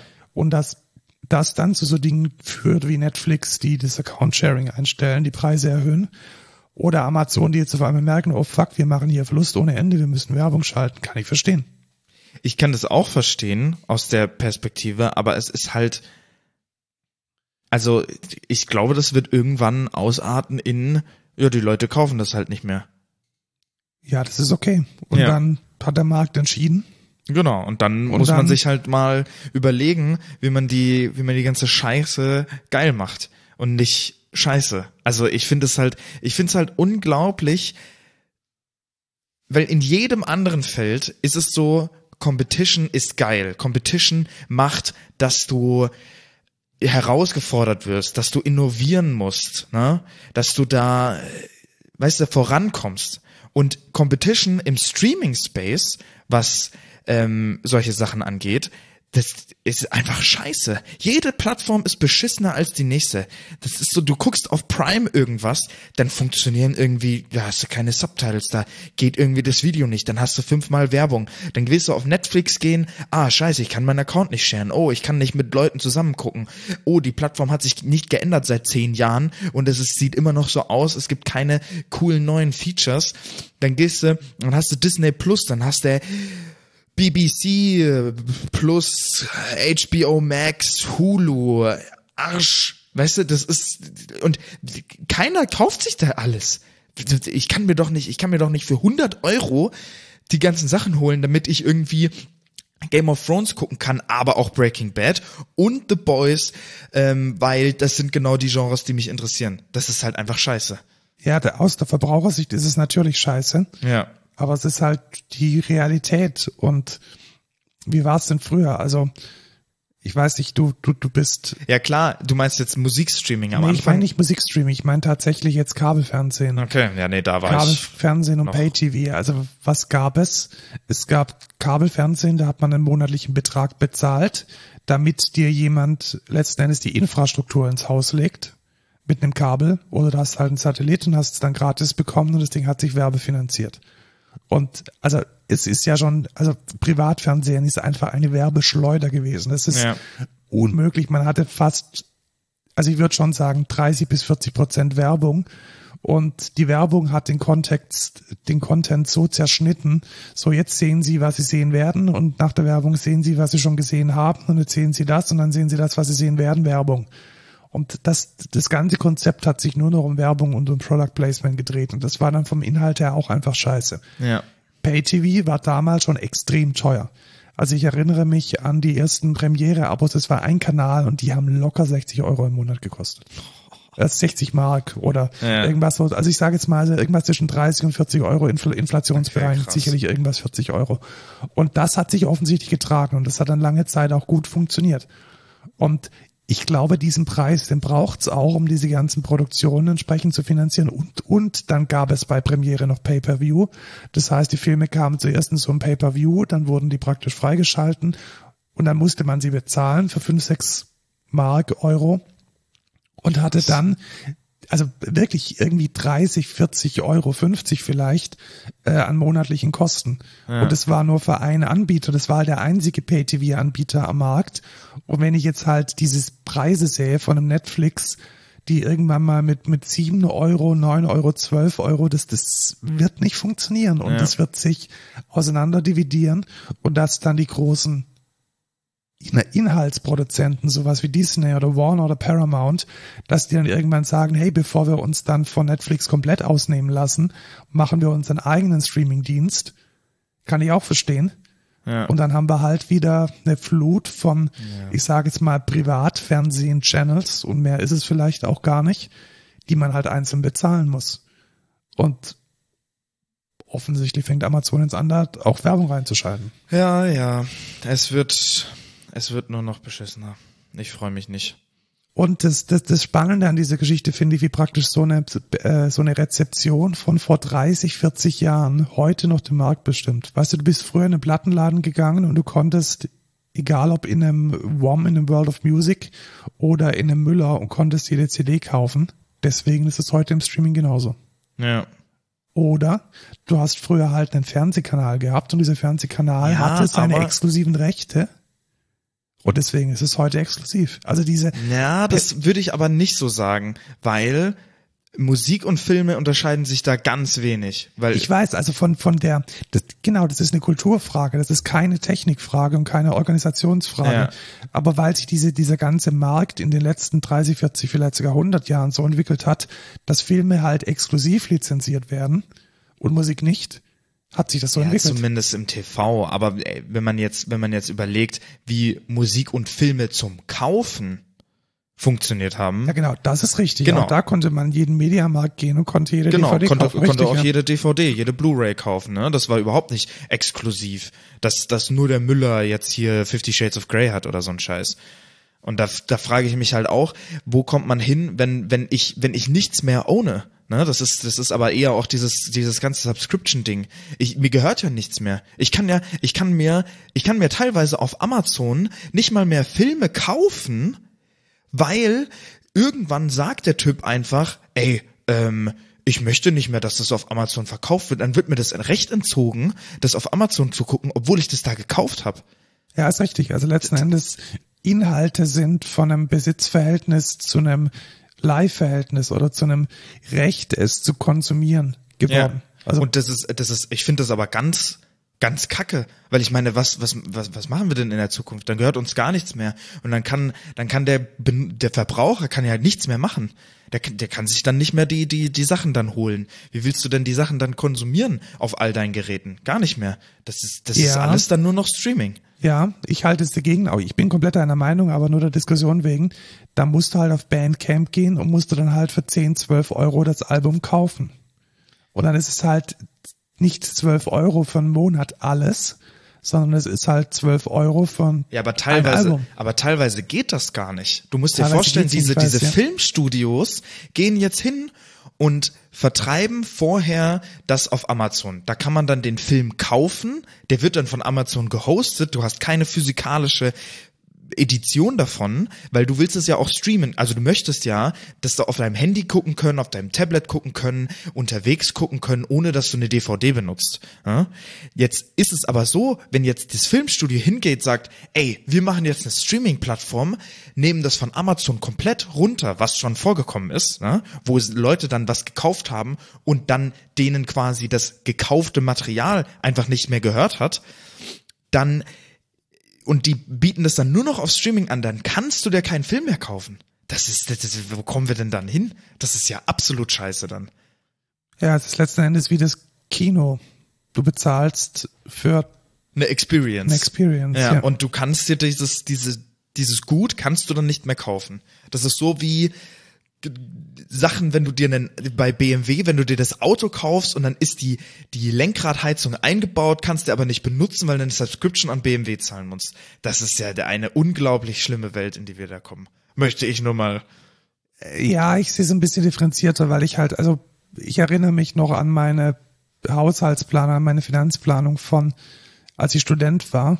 Und ich habe halt locker mir 100 Euro im Monat knallhart weglegen, weggespart, um mir CDs kaufen zu können. Ja. Und das ist so, so mein Background. Also ich habe zu Hause noch oder auch unten im Keller äh, hunderte, wahrscheinlich sogar vierstellige Anzahlen von CDs, weil mir das wichtig war, weil ich schon immer gerne Musik gehört habe. Und da jetzt zu sagen, okay, ich muss nicht mehr 100 Euro investieren, um acht CDs pro Monat neu hören zu können, sondern ich investiere neun Euro im Monat und habe den kompletten Katalog von nahezu jeder Musik, die neu rauskommt, at my fingertips, ist halt schon nochmal ein Unterschied. Und deswegen kann ich das schon in gewisser Weise wertschätzen, dass ich das für 12 Euro habe und ich würde wahrscheinlich auch 50 Euro dafür bezahlen, weil ich halt noch weiß, wie es früher war. Ich kann das auch wertschätzen. Und klar, ich spreche jetzt, also es ist schon entitled, wie ich spreche, das äh, sehe ich auch ein. Aber ich glaube, eine rein subscription-basierte Zukunft ist keine gute. Ja, tatsächlich. Und da kann ich, da kann ich komplett mitgehen. Und auf einer anderen Ebene geht da auch so ganz viel vom Markt einfach kaputt. Weil wenn ich jetzt mir überlege, von den, ich sage jetzt mal 17 Euro hat damals eine CD in der, im Durchschnitt gekostet, von den 17 Euro sind mindestens drei bis fünf Euro bei dem Künstler gelandet. Ja. Weil ich schon immer irgendwie in die, in die Labels gehört habe und da ist die Preisstruktur, ich bin ja selber bei einem gesigned, da ist die einfach so. Ja. Und das ist ein deutlicher Mehrwert. Also man macht da einen Unterschied. Also das, das Ding zu kaufen oder nicht zu kaufen ist für den Künstler ein Unterschied. Ja. Aber Und, ob du jetzt fünfmal die, die Single hörst auf Spotify, das merkt er nicht. Genau, das ja. ist kein Support. Und da muss ich dann, um auf dasselbe Level zu kommen, dann wieder irgendwie Merch kaufen oder auf die Konzerte gehen, die dann auch wieder teurer wurden. Was waren früher die Konzerte billig? Also ein Fünfer für ein Konzert, zehn Euro für ein Konzert war völlig normal weil halt der Verkauf von Schallplatten und CDs mit reingerechnet ja. wurde in den Gewinn, den eine Band machen musste, um den Abend zu spielen. Also die ganze Ökonomie ist kaputt gegangen. Also ich möchte deinen, deinen Punkt noch weiterfacken. Es ist nicht nur für den Verbraucher scheiße, es ist auch für alle Marktteilnehmer einfach schlechter geworden, weil der Markt kaputt ist. Ja, richtig. Aber ich glaube, ich glaube, der Movie-Markt war schon immer kaputt. Also ja, das ist so. Ja, aber das, das war schon, also das ja. da auch nochmal gesagt. Also ich habe einige Freunde in der Kreativwirtschaft. Es ist echt schlimm, wie die ausgenutzt werden. Kameramänner, äh, Tonmänner und Frauen. Das ist eine absolute Katastrophe. Es sind alles selbstständige Leute, die zu einem Hungerlohn arbeiten. Und es ist generell in diesem ganzen kreativen Business viel zu viel Liebe und viel zu wenig Geld im Spiel, ja. als dass unten das ankommt, was die Leute verdient hätten. Ja, richtig. Mach mal, mach mal einen Film, mach mal selbstständig einen Film, bring den in die Kinos. Funktioniert das nur, geht nicht. Funktioniert in Deutschland nur über die Filmförderung. Ja. Und die Selbstausbeutung. Es ist wirklich so. Also die Leute, die Regisseure, die Kameramenschen, die, die da dahinter stehen, die die machen das aus, aus Monate, Liebe zum, Monate zum Werk. von ihrem Leben praktisch Vollzeit ihre Arbeitskraft diesem Projekt und das ist dann die andere Dimension von dem Problem, dass obwohl es scheiße ist und obwohl es potenziell teurer ist und die Leute dafür Geld bezahlen müssen und Werbung geschalten wird, bei den Leuten, die tatsächlich den Inhalt produzieren, verschwindend nichts ankommt. Ja. Und das ist der eigentliche Skandal und kommen wir deswegen zum nächsten Skandal. Es ist fast schon zum Thema der Woche geworden, ey. Es wird eine lange Folge, Leute. Merch und Acquisition ich hab's gar nicht mal so gerne gelesen, dass Atomic Jar von Docker gekauft wurde. Ja. Und jetzt stellt man sich natürlich die Frage, was ist Atomic Jar? Kennt man die? Und also unter dem Namen wahrscheinlich unter nicht. Unter dem Namen nicht. Aber es ist die Firma hinter oder die Organisation hinter Test Containers. Und Test Containers ist schon ja, ich würde nicht nur sagen, von unserer Infrastruktur bei Excentra ein sehr wichtiger Teil der Softwareentwicklung. Und ich weiß nicht, wie gut ich das finde. Ja, ich, äh, ich habe schon aus dem Slack schon ähm, gevoiced. Äh, ich finde das relativ schlecht. Also so die Entwicklung von Docker war nicht so geil. Also gefühlt ähm, haben die schon äh, sehr viel Scheiße gemacht, wo man sich so dachte, ey, eigentlich war das voll der geile offene Standard und irgendwie mega die offene Plattform und was weiß ich nicht. Äh, da konnte jeder rein und jetzt ist es ein kommerzielles äh, Fuckfest. Ähm, ja, und jetzt kommt da Testcontainers und wird davon aufgekauft, was äh, ungefähr auch mega viel Open Source Projekte ja stützt. Also die, die, halt Quarkus ein, basiert genau, darauf. Das ist ein integraler Bestandteil von Quarkus. Also ich möchte fast sogar schon sagen, die ganze Magie von der Developer Experience von Quarkus hängt zu einem großen Teil an Testcontainer. Und obwohl der Name Testcontainer heißt, ist es auch so, dass man das für den Dev-Modus verwenden kann. Also vielleicht nochmal kurz erklärt, was es ist. Äh, wenn ihr einen Quarkus äh, implementiert und da eine Datenbank braucht, ihr konfiguriert nichts, dann checkt Quarkus beim Starten, oh Mist, da läuft überhaupt keine Datenbank und es ist keine Datenbank konfiguriert. Und dann wird dieses Framework Test Container genommen, um zum Beispiel eine Postgres als Docker Container programmatisch zu starten, zu stoppen, zu konfigurieren.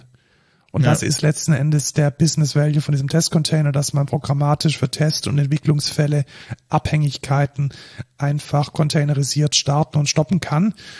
Und ich habe vorher schon gemerkt, also Test Containers hatte auch schon wieder eine, eine UI und so und das, das wurde schon jetzt schon zu einer Bloatware und es startet sich bei jedem Systemstart. Okay. Und ich kann es dann sehen, welche da laufen und ich kann die Kon ja, hier und Test Containers Desktop. Ja, ja und das, das habe ich mal installiert und ja, es ist einfach, es war früher halt ein echt cooles Ding und so kleines Tool, ein kleines Framework, das echt gut funktioniert hat und jetzt wird's halt ähnlich wie HTTP und ähnlich wie Postman. Einfach ein Moloch. Ja. Ich meine, klar muss man, muss man als Company sich da irgendwie über Wasser halten. Aber die Frage ist halt, ja, was für, was, über welche Leichen geht man dabei? Wenn man es mal dramatisch Das ist die erste Frage. Und wie also wie stark divergiert man von dem eigentlichen Mehrwert, den man mal gebracht hat. Ja. Und ja, also ich hoffe, dass es, ja. dass es nicht schlimm wird. Hoffen wir mal, hoffen wir mal. Was ganz gut ist, wahrscheinlich, für ähm, so ziemlich alle im Design Space, ist, dass der Merger zwischen Figma und Adobe abandoned wird, also abgebrochen. Nicht geklappt hat, ja. ja. Das ist eine gute News, wie ich finde. Wir hatten es ja am Anfang, als wir es angekündigt haben, als die beiden Firmen den Merger ähm, also ich finde es immer lustig, dass Figma von einem Merger spricht und Adobe von einer Acquisition. Das ist schon mal, ich glaube, die müssen sich dann noch mal für die Kommunikation ein bisschen abstimmen. Ähm, sie glauben tatsächlich, dass es nicht gelingt, dass die regulatorischen Behörden da ihr Okay geben. Also ja. das finde ich schon mal eine, eine spannende, spannende Geschichte und wir haben das ja am Anfang auch äh, bei der Ankündigung schon gesagt, dass das letzten Endes das Quasi-Monopol von Adobe wird. Denn der einzige, der so in dieser neuen Cloud-Welt ein bisschen den Anspruch haben könnte, in den Gefilden von Adobe zu wildern, ist Figma gewesen. Affinity ist einfach viel zu klein und einfach nur auf der Apple-Plattform unterwegs. Ja. Das das de facto ein Monopol geworden wäre. Und ich bin eigentlich relativ froh drüber. Ich mag Figma sehr. Also wir nutzen es auch in der Firma, hauptsächlich für unseren Hauptkunden relativ intensiv. Und ich finde es gut, dass das jetzt nicht in die Adobe Creative Welt einverleibt wird ja. und das Thema jetzt vom, vom, vom Tisch ist. Also wenn die das jetzt abbrechen nach einem Jahr und das gemerkt haben, dann kommt da jetzt die nächsten fünf, sechs Jahre niemand mehr auf dumme Ideen. Ja, wollen wir, boah, wollen wir es abkürzen? Ja, also nee, komm, zieh mal, zieh mal durch. Okay. Ähm, Wann Move 2? Wie zufrieden bist du denn mit deinem Cowboy? Ganz Cowboy, gut. du hast einen Cowboy und hast kein Fun Move.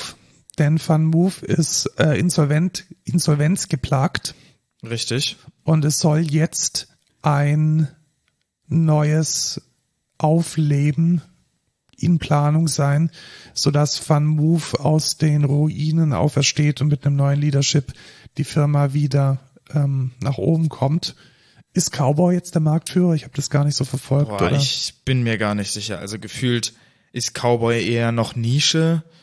Ähm, Van Move war, glaube ich, echt der Marktführer. Ja, also ich, ich deswegen äh, verstehe ich auch gar nicht, wie die pleite gehen konnten. Aber ich glaube, die waren einfach, also wahrscheinlich hat Corona ein bisschen was gebracht. Ich weiß ja. es nicht. Also ich weiß es nicht. Also es gehört jetzt zu einer, ich glaube zu McLaren sogar. Äh, die haben es dann ähm, okay. jetzt übernommen. Und ähm, genau, 2023. Denkst du, die werden jetzt auch schneller, die Fahrräder? Ja, wahrscheinlich. Und wahrscheinlich kriegen die jetzt so Silber, Silberpfeile. Ja, es, sehr gut. Ja, ich glaube, ich habe was verwechselt mit Mercedes und das wird jetzt ganz schlimm. Die ganzen Motorsport-Nerds werden uns jetzt shamen. Ja. Deswegen kommen wir jetzt ganz schnell zu dem Skandal, der eigentlich schon wieder äh, durch ist.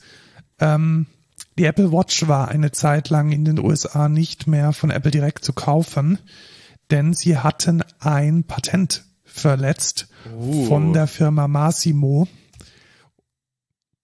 Ach, der Oxygen-Sensor. Genau, dieser äh, Blutsauerstoffsensor Ja. sei ein Patent von Massimo. Und es, es ist echt ein bisschen fishy tatsächlich. Also ich weiß nicht, ob du das verfolgt hattest. Nee, gar nicht. Also Apple hat offensichtlich fast das gesamte Team von Massimo übernommen Okay. und unter anderem auch den, Ach so, quasi die gepoacht. Ja, die, genau. Die, den, den Lead Die von Leute. diesem, von diesem Sensorteam. Und jetzt kommt's, der Typ war irgendwie zwei oder drei Tage auf der Payroll von Apple und hat dann für Apple Patente angemeldet. Also weißt du, jeder, je, jeder andere kommt erstmal, hey, hier ist mein, hier ist dein Genau. Badge und hier ist übrigens die, die Cafeteria und hier kannst du deinen Kaffee ziehen. Ja. Und wenn das jetzt so ist, wie es, wie es scheint, dann kam der einfach und hat dann erstmal in seinen ersten zehn Arbeitstagen ein paar Patente angemeldet. Und das ist, glaube ich, echt nicht Ah, so. das ist ja toll. echt schwierig. Vor allem, was für ein Arschloch. absoluter, absoluter Arschloch-Move. Und dann, Arbeitet da irgendwie für, für eine Firma mega lang. Und äh, ach so, Apple, ja, ähm, ich kenne hier ein paar Sachen. Und dann habe ich mal Frech. re- reingeschaut, was Massimo eigentlich ist. Ich habe gedacht, das ist bestimmt so ein kleines äh, Startup oder so. Ultra windig. Also wirklich extrem komisch, irgendwie so sehr enterprising. Also massimo.de, es ist eine Schweizer Firma offensichtlich. Okay. Und die haben irgendwie ein Logo aus der Hölle. Das sieht irgendwie so aus, als hätte jemand in Photoshop den, den, den Scale, das Scale-Werkzeug entdeckt und einfach mal so zusammengeschoben. Und denen gehört Denon. Was? Denon, der dieser DJ Equipment Anbieter. Okay. Dieses, diese Audiofirma. Also es ist so eine, so, so eine Giga-Company, die irgendwie alles und nichts macht und irgendwie alles weggeschoppt hat, was What the nicht, fuck? Die machen auch ze zerebrale Oxymetrie. ja ganz viel so, so Medical Stuff. Ja, die machen ganz viel Medical Stuff und ihnen gehört irgendwie ein DJ Equipment. Also Mega what random. the fuck, Okay. absolutes random Ding. Und also sollen die sich bekriegen. Ich bin gespannt, was bei rauskommt. Ja. Ja, what the fuck, das sieht echt so aus, als wenn das so, so zusammengedrückt. So jemand hat, nee, jemand hat im HTML die Width und die Height falsch festgesetzt und nicht eine Aspect Ratio Ich verteilt. habe tatsächlich, als ich diese Webseite zum ersten Mal aufgerufen habe, Rechtsklick, äh, Open Image in New Tab gemacht, um genau das herauszufinden, ob das einfach nur ein Fehler im Webdesign ist. Aber nein, das Logo gehört so. Alles klar. Äh, ja, sieht kacke aus. So, dann noch eine kleine, ein kleiner Albtraum zum Schluss. Lukas, äh, deine E-Mail-Adresse, deine Company Name und dein Benutzername sind in einer Liste aufgetaucht, weil Okta ein Loch hatte. Wow. Ja. Sehr gut. Schon wieder? Ja. Die hatten doch erst ein Loch vor Nein, der, sechs das, Monaten. das war nein, vom Oktober.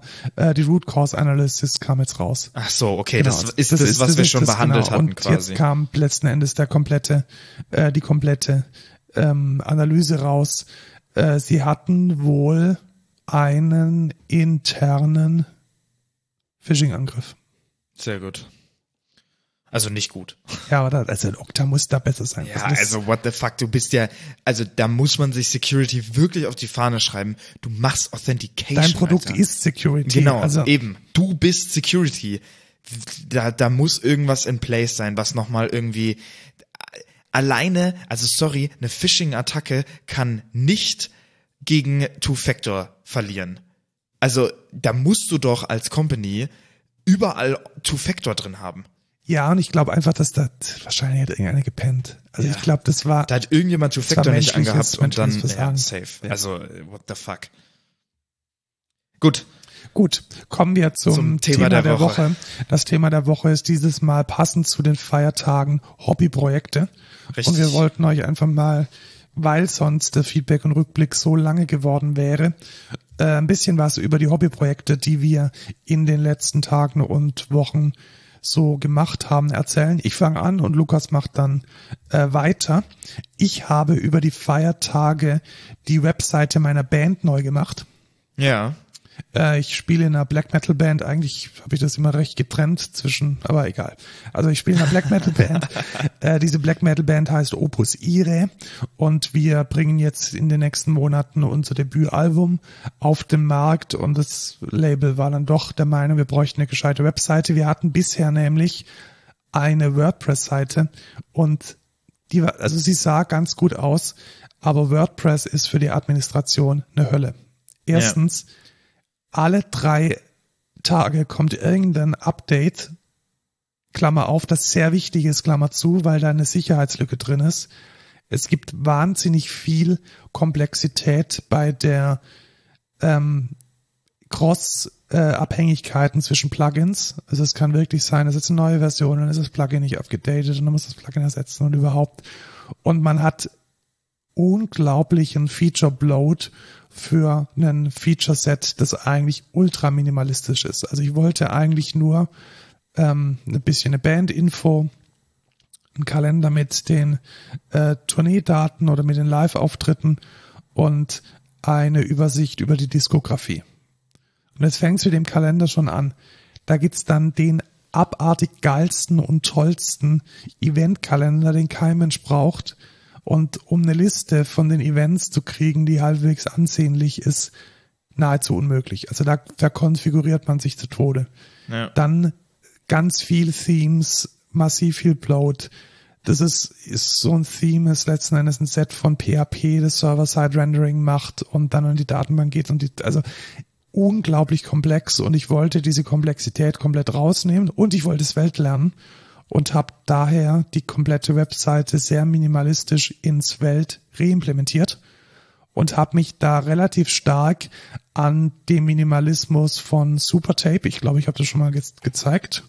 Das ist so eine Webvisitenkarte für äh, Musiker, supertape.com und mir hat deren Ansatz eigentlich relativ gut gefallen. Was mir nicht gefallen hat, ist, dass man auf Supertape überhaupt keine eigenen Inhalte pflegen kann, sondern es ist nur ein Aggregator. Das heißt, Supertape nimmt die Releases von Spotify, was bedeutet, ich kann keine Releases ankündigen, weil nur ja. die, die auf Spotify sind, gezogen werden. Und es nimmt die Events von Bands in Town. Und oftmals ist es so, dass Bands in Town ultra ugly ist. Also es kann sein, dass ein Veranstalter uns hinzufügt und wir dann aber den Termin nochmal haben. Oder ein, ein, Fan uns hinzugefügt hat bei Bands in Town und die, die Band mit AE statt mit dem AE-Diphthong geschrieben hat und dann doppelt und gibt es Opus ihre zehnmal und Festivals versus Locations und das Festival legt dich an und die Location. Also es ist eine, eine absolute Katastrophe. Man kriegt da überhaupt kein cleanes Datenset äh, zusammen. Deswegen habe ich das neu implementiert und ich habe mich bewusst dafür entschieden, kein Backend zu implementieren, sondern dafür Directives zu nehmen. Und es war die beste Entscheidung seit immer. Es ist unglaublich geil. Ich habe ein paar Datentypen angelegt in Directives. Directives ist so ein Low-Code-Tool. Da kann man praktisch sagen, hey, ich habe eine Band, eine Band hat ein Hero-Image, hat eine Datenschutzerklärung, hat ein Impressum, hat ähm, hier ein Bild, hat ähm, einen Titel, hat dann n viele Releases und die Releases haben auch ein Album und so weiter und so fort. Und das kann man alles in so einem, in so einem Modeling in der UI anlegen und dann wird daraus direkt eine CRUD UI, wo ich dann meine Band und meine Releases und meine Daten einpflegen kann und es generiert mir automatisch eine REST API. Ich habe dann am Anfang den Fehler gemacht und gedacht, Mensch, dann nehme ich doch dann auch die Typen und die äh, Library von Directors direkt, um die Daten dann in meiner Frontend-Applikation zu laden. Und es war ultra störanfällig und überhaupt nicht geil, bis ich dann gemerkt habe, ey, ich brauche das nicht, weil es ist ja letzten Endes nur ein Request und dann kommt das JSON und das war's dann. Und genauso habe ich es jetzt auch gemacht. Das heißt, die Svelte-App macht nichts anderes als Server-Side mit Server-Side-Rendering die Daten von Directors abzufragen, in HTML zu kleben und auszuliefern. Ja, nice. Und ich habe tatsächlich, ich packe die Links in die Show Notes. Die Webseite könnt ihr natürlich anschauen. Ich habe aber auch den Quelltext komplett auf GitHub gestellt. Äh, und ich habe es dann auch öffentlich gemacht. Tatsächlich auch deshalb, weil ich die Dependabot-Updates und so kriegen wollte und weil es vielleicht auch sinnvoll ist, wenn andere davon lernen können oder wenn mich jemand auf irgendwas hinweist, was man besser machen kann. Also schaut es euch gerne mal an in meinem GitHub-Profil unter opus-ire.com, so heißt das Repository. Da kann man sich die Sachen anschauen. Nice. Wie würdest du die Webseite beschreiben? minimalistisch wahrscheinlich. Ja, sehr minimalistisch. Das war auch das Ziel. Also es besteht letzten Endes nur aus Typografie und Information. Ja. Hast du die Request typisiert? Äh, wie meinst du das? Also getypte Fetch Requests? Nee, tatsächlich nicht. Es kommt any any zurück Ei, ei, ei. und ich greife ins Leere. Aber das war mir, ich habe es am Anfang wirklich, es gibt auch Tools, die machen dir dann aus der Open API Spec Genau. von äh, Directors dann die Typen. Aber ich brauch's nicht. Also ich wollte es klein, handlich. Klar, für so ein mega mini minimalistisches Projekt finde ich es okay.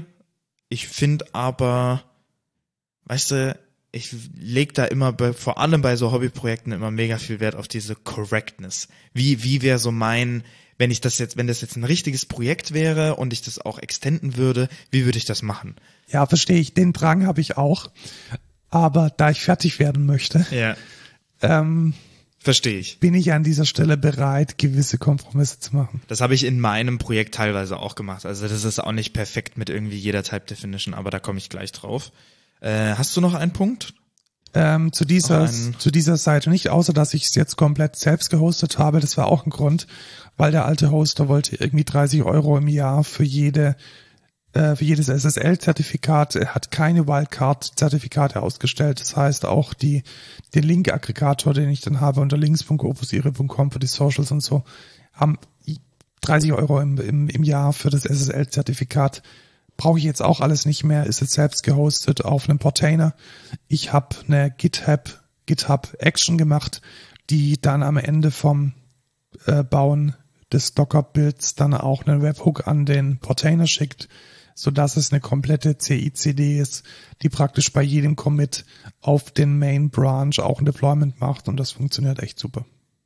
Ja, nice. Dann habe ich ein zweites Hobbyprojekt. Ich wollte mich mal mit Langchain4j und dem ähm, der Quarkus Extension dazu ein bisschen intensiver beschäftigen. Ich bin ja auch Dozent an der Technischen Hochschule in Ingolstadt und da gibt es eine Mensa, wie in jeder anderen Hochschule und Universität auch.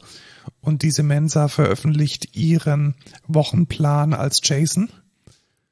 Und ich wollte einen Bot machen, den man zum Beispiel fragen kann, hey, ich hätte gerne vegetarisches Essen, was kannst du mir empfehlen? Oder ich hätte gerne ein besonders kalorienarmes Essen, weil ich auf Diät bin, was kannst du mir empfehlen?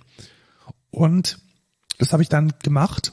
Und mein erster Approach war tatsächlich, das als Tool zu machen, also um in der ChatGPT-Welt zu bleiben als Function. Und es hat partout nicht funktioniert. Ja. Hat, also ich habe die Methode beschrieben und benannt und hey, hier bekommst du deine JSON von der, hier bekommst du dein JSON von der Speisekarte und in das System reingeschrieben, hey, hol dir zuerst die Speisekarte und wende die partout nicht gemacht. ja, Bis ich dann gelernt habe, es war der völlig falsche Ansatz. richtig. Denn das ist einfach Knowledge. Und als Knowledge musst du ein Embedding machen.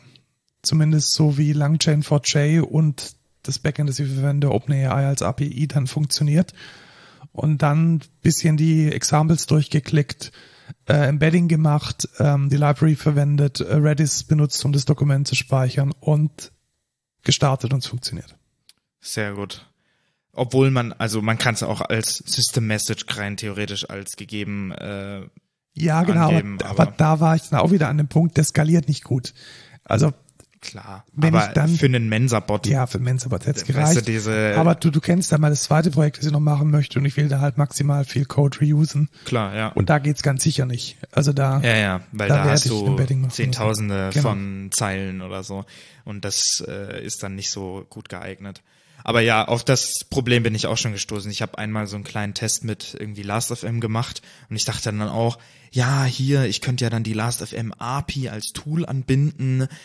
Aber wenn du halt einfach nur einen irgendwie eine bestimmte Information mit da reinpacken willst, als JSON oder XML. die nicht parametrisiert ist, das ist wahrscheinlich der, Ja. der große, also wenn, wenn ChatGPT oder wenn das LLM die, Para, die Parameter identifizieren muss, dann ist es gut und dann nutzt es auch die Tools. Aber wenn es darum geht, Informationen zu verarbeiten, vergiss es. Aber wo ich mir halt auch, also worin das halt gut ist, ist, wenn du wirklich zum Beispiel einen Chat hast und du die Parameter irgendwie noch analysieren musst oder der User mehrmals die reingeben musst, dann ist das nice. Aber auch wenn du zum Beispiel sagst, ich habe schon eine API, die ich ansprechen kann, wo ich einen Artist Name reingebe. Genau, da ist es fein. Das ist ein Tool, klassisches Tool. Ja, obwohl ich selbst da sagen würde, ey, dann Ja, hol, dann fetch ich mir die Daten ja. vorher und pack die in die System Message, weil so viel Daten sind das nicht. Komplizier das nicht, indem du dann sagst, ey, das Tool wäre hier perfekt. Das erhöht nur die Komplexität, das erhöht deinen deinen Request Count und keep it as simple as possible, sag ich mal. Aber sonst für das Rag mit dem Tool ist mega geil. Also sonst für kompliziertere Setups würde ich auch sagen, mach das. Wenn es irgendwie mehrere Parameter sind, wenn du User-Interaktion direkt hast, dann ergibt es voll Sinn. Aber sonst lasst lieber die Finger davon. Und ich war wahnsinnig begeistert davon, wie wenig Zeilencode man dafür schreiben muss. Also mit diesem langen Chain4j, da ist einfach schon so viel vorbereitet. Ähm, wir hatten ja selbst mal in der Firma eine, eine Implementierung, die das Homebrewed macht und vergiss es. Also die Frameworks sind inzwischen so gut. Wirf alles weg, was du selbst implementiert hast und äh, mach es mit dem Framework. ja. Dann kommen wir zu meinen Sachen. Dann kommen wir jetzt tatsächlich zu deinen Sachen. Ui, du hast ui, ja viel mehr als ich, Lukas. Ja, und ich habe einiges gemacht, sag ich dir. Ich habe eigentlich nichts anderes gemacht. Während du nämlich georgelt hast, habe ich entwickelt. also gefühlt war wirklich so alles, was sonst, also alles, was nicht irgendwie Weihnachtszeit war und äh, oder ich gezockt habe, also wo man mit der Familie war oder ich gezockt habe, habe ich mit äh, Entwicklung verbracht oder mit Dr. House gucken, kann ich auch sehr empfehlen. Ich liebe Dr. House.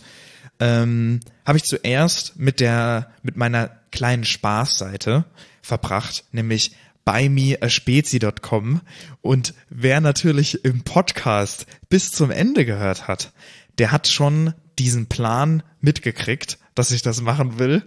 Und zwar anstatt buymeacoffee.com habe ich mir buymeaspezi.com ge- gegönnt. Und das ist einfach nur, also, es ist mega der Scheiß, aber es ist einfach nur eine Seite, die halt ganz hübsch aussieht und wo halt quasi ein Counter drin ist und dann kannst du quasi auswählen, wie viele Spezies du mir kaufen möchtest. Und dann kannst du einfach auf Kauf mir Spezi und das leitet dann weiter zu meinem paypal.me-Link äh, und ja, dann kann man mir halt einen Spezi äh, kaufen. In dem Sinne, das ist einfach nur eine kleine Spielerei. Und äh, keine Ahnung, ein paar Freunde haben da jetzt schon ähm, was. Ja, ich will immer nicht gespendet sein, weil es ist keine Spende, sondern mir Geld geschickt. Und ja, es ist einfach eine kleine lustige Seite. Die ist mit äh, Vue und Nuxt gemacht, mit Nuxt.js. Und ja, warum ich Vue und Next ähm, benutzt habe, komme ich gleich auch noch drauf. Ähm, ich habe nämlich nicht nur bei mir spezi.com gemacht, sondern ich habe auch kiru.de overhauled. Also wer schon mal auf meinen Artist-Webseite war, also kiru.de ist das einfach, E k-e-y-r-u-u.de. Gerade nicht. Das glaube ich dir nicht. Das kann nicht sein. Scheiße. Hm. Kannst du mal nicht hier meine. Scheiße, er lädt tatsächlich nicht. Hä, die wird auf Vercel, auf Vercel gehostet. Was ist das denn jetzt? Die lädt tatsächlich nicht. Egal. Äh, wenn ihr das anhört, funktioniert sie bestimmt. Und das ist ja wirklich, das ist jetzt, bringst du mich hier aus der Aus der Fassung. Nein, Aus du, der du Fassung. doch einfach so, ah, jetzt geht sie wieder. Schau mal. Ja, Lukas, ja, sie lädt. Oh, das ist sehr gut. Ja. Das ist ja sehr gut. Ähm, genau, und ich habe dort, also ich hatte die ja vorher schon, die gab's ja vorher schon, und da hatte ich die zuerst mit Svelte und SvelteKit gehostet. Dann war die Performance aber scheiße, weil ich nur Client-Side-Routing gemacht habe. Ja, sie lädt tatsächlich wieder. Jetzt wird sie wieder. What the fuck? Verstehe ich nicht. Vielleicht liegt's an deinem WLAN. Ich sag jetzt einfach, es liegt an deinem WLAN. Bestimmt, ja. Ähm, ja, bei mir lädt sie jetzt auch. Komisch. Ähm, genau, und hatte die mit Svelte und SvelteKit geroutet, aber daher, dass ich sehr viel mit Client-Side JavaScript mache, also ich mach viel so Micro-Interactions, Animationen. Ich mache so einen Custom Cursor auch noch, einen bestimmten Slider und so. Und das ist ganz viel, was Client-Side mit JavaScript gemacht werden muss eigentlich. Man kann das bestimmt auch alles in CSS machen, aber ich bin kein CSS-Guru, deswegen lasst mich in Ruhe. Ähm, und ebenfalls wollte ich das Ganze auch mal Search Engine Optimized machen. Das heißt, es wird Server-Side gerendert und Google kann tatsächlich meine Informationen gut abrufen, wenn die dir der die Seite crawlt. Und es geht halt mit Client-Side Rendering nicht, weil dann muss erst das JavaScript geladen werden und diese Webcrawler machen das nicht. Deswegen habe ich das Ganze in Vue und Next umgeschrieben, weil ich habe mit bei mir spezi.com schon ein bisschen Erfahrung gehabt und fand die Experience eigentlich ziemlich geil. Wie würdest du denn Next mit Svelte vergleichen? Genau das mache ich jetzt. Ich bin gespannt. Und zwar, meine Erfahrungswerte sind, du hast also die Vue-Syntax mit Vue 3 und der Composition API sind nicht schlimm, sag ich mal. Ich finde sie relativ angenehm. Wie du Sachen definierst, wie du Interakt wie Re Reactivity, machst, wie du insgesamt Templating machst. Ich mag Single-File Components. Das ist so, finde ich, ein guter Ansatz eigentlich. Ich mag ähm, Scoped CSS, was man in React. Hast du das irgendwann mal gebraucht? Ich frage mich immer, wann man das braucht. Ich, hab, ich war noch nie in einem Anwendungsfall, wo man es braucht. Für kleine Anwendungen, sage ich mal, ist es nicht so tragisch, Ja, eine stimmt, globale aber groß, CSS. ja, genau, aber sobald du, verstehe. das Ding ist auch, ich habe schon, ich habe alleine in meiner kiru.de Webseite, habe ich, lass mich nicht lügen, zehn Components oder so. Und alleine für zehn Components kann es Name Clashes geben von den CSS-Klassen. Da musst du nur eins irgendwie Button nennen oder so. Oder eins irgendwie Action, bla bla bla. Und dann hast du schon ein Problem. Und ich meine, für kleine Hobbyprojekte ist es auch kein Problem. Das ist in React und Next.js auch kein Problem. Prinzipiell. Da kannst du auch Global CSS machen. Aber ich finde es gut vom Framework her, dafür eine Lösung zu haben. Und die hat zum Beispiel React nicht. Die ist nämlich, also es gibt CSS-Modules, das funktioniert aber alles ziemlich beschissen. Und es ist alles dann in einzelnen Files und so. Aber um auf den Vergleich Svelte und Vue zurückzukommen, da geben sich Svelte und Vue nichts, was CSS angeht. Das sind beides Scope CSS. Das ist beides in einer Component drin. Funktioniert beides gleich gut. Wo Svelte auf jeden Fall einen Vorteil hat, auf der Ebene, ist Templating. Also, ich sehe, äh, ich verstehe diesen Compiler-Approach endlich. Also, warum hat Svelte diesen Compiler vorher? Und ich verstehe es einfach.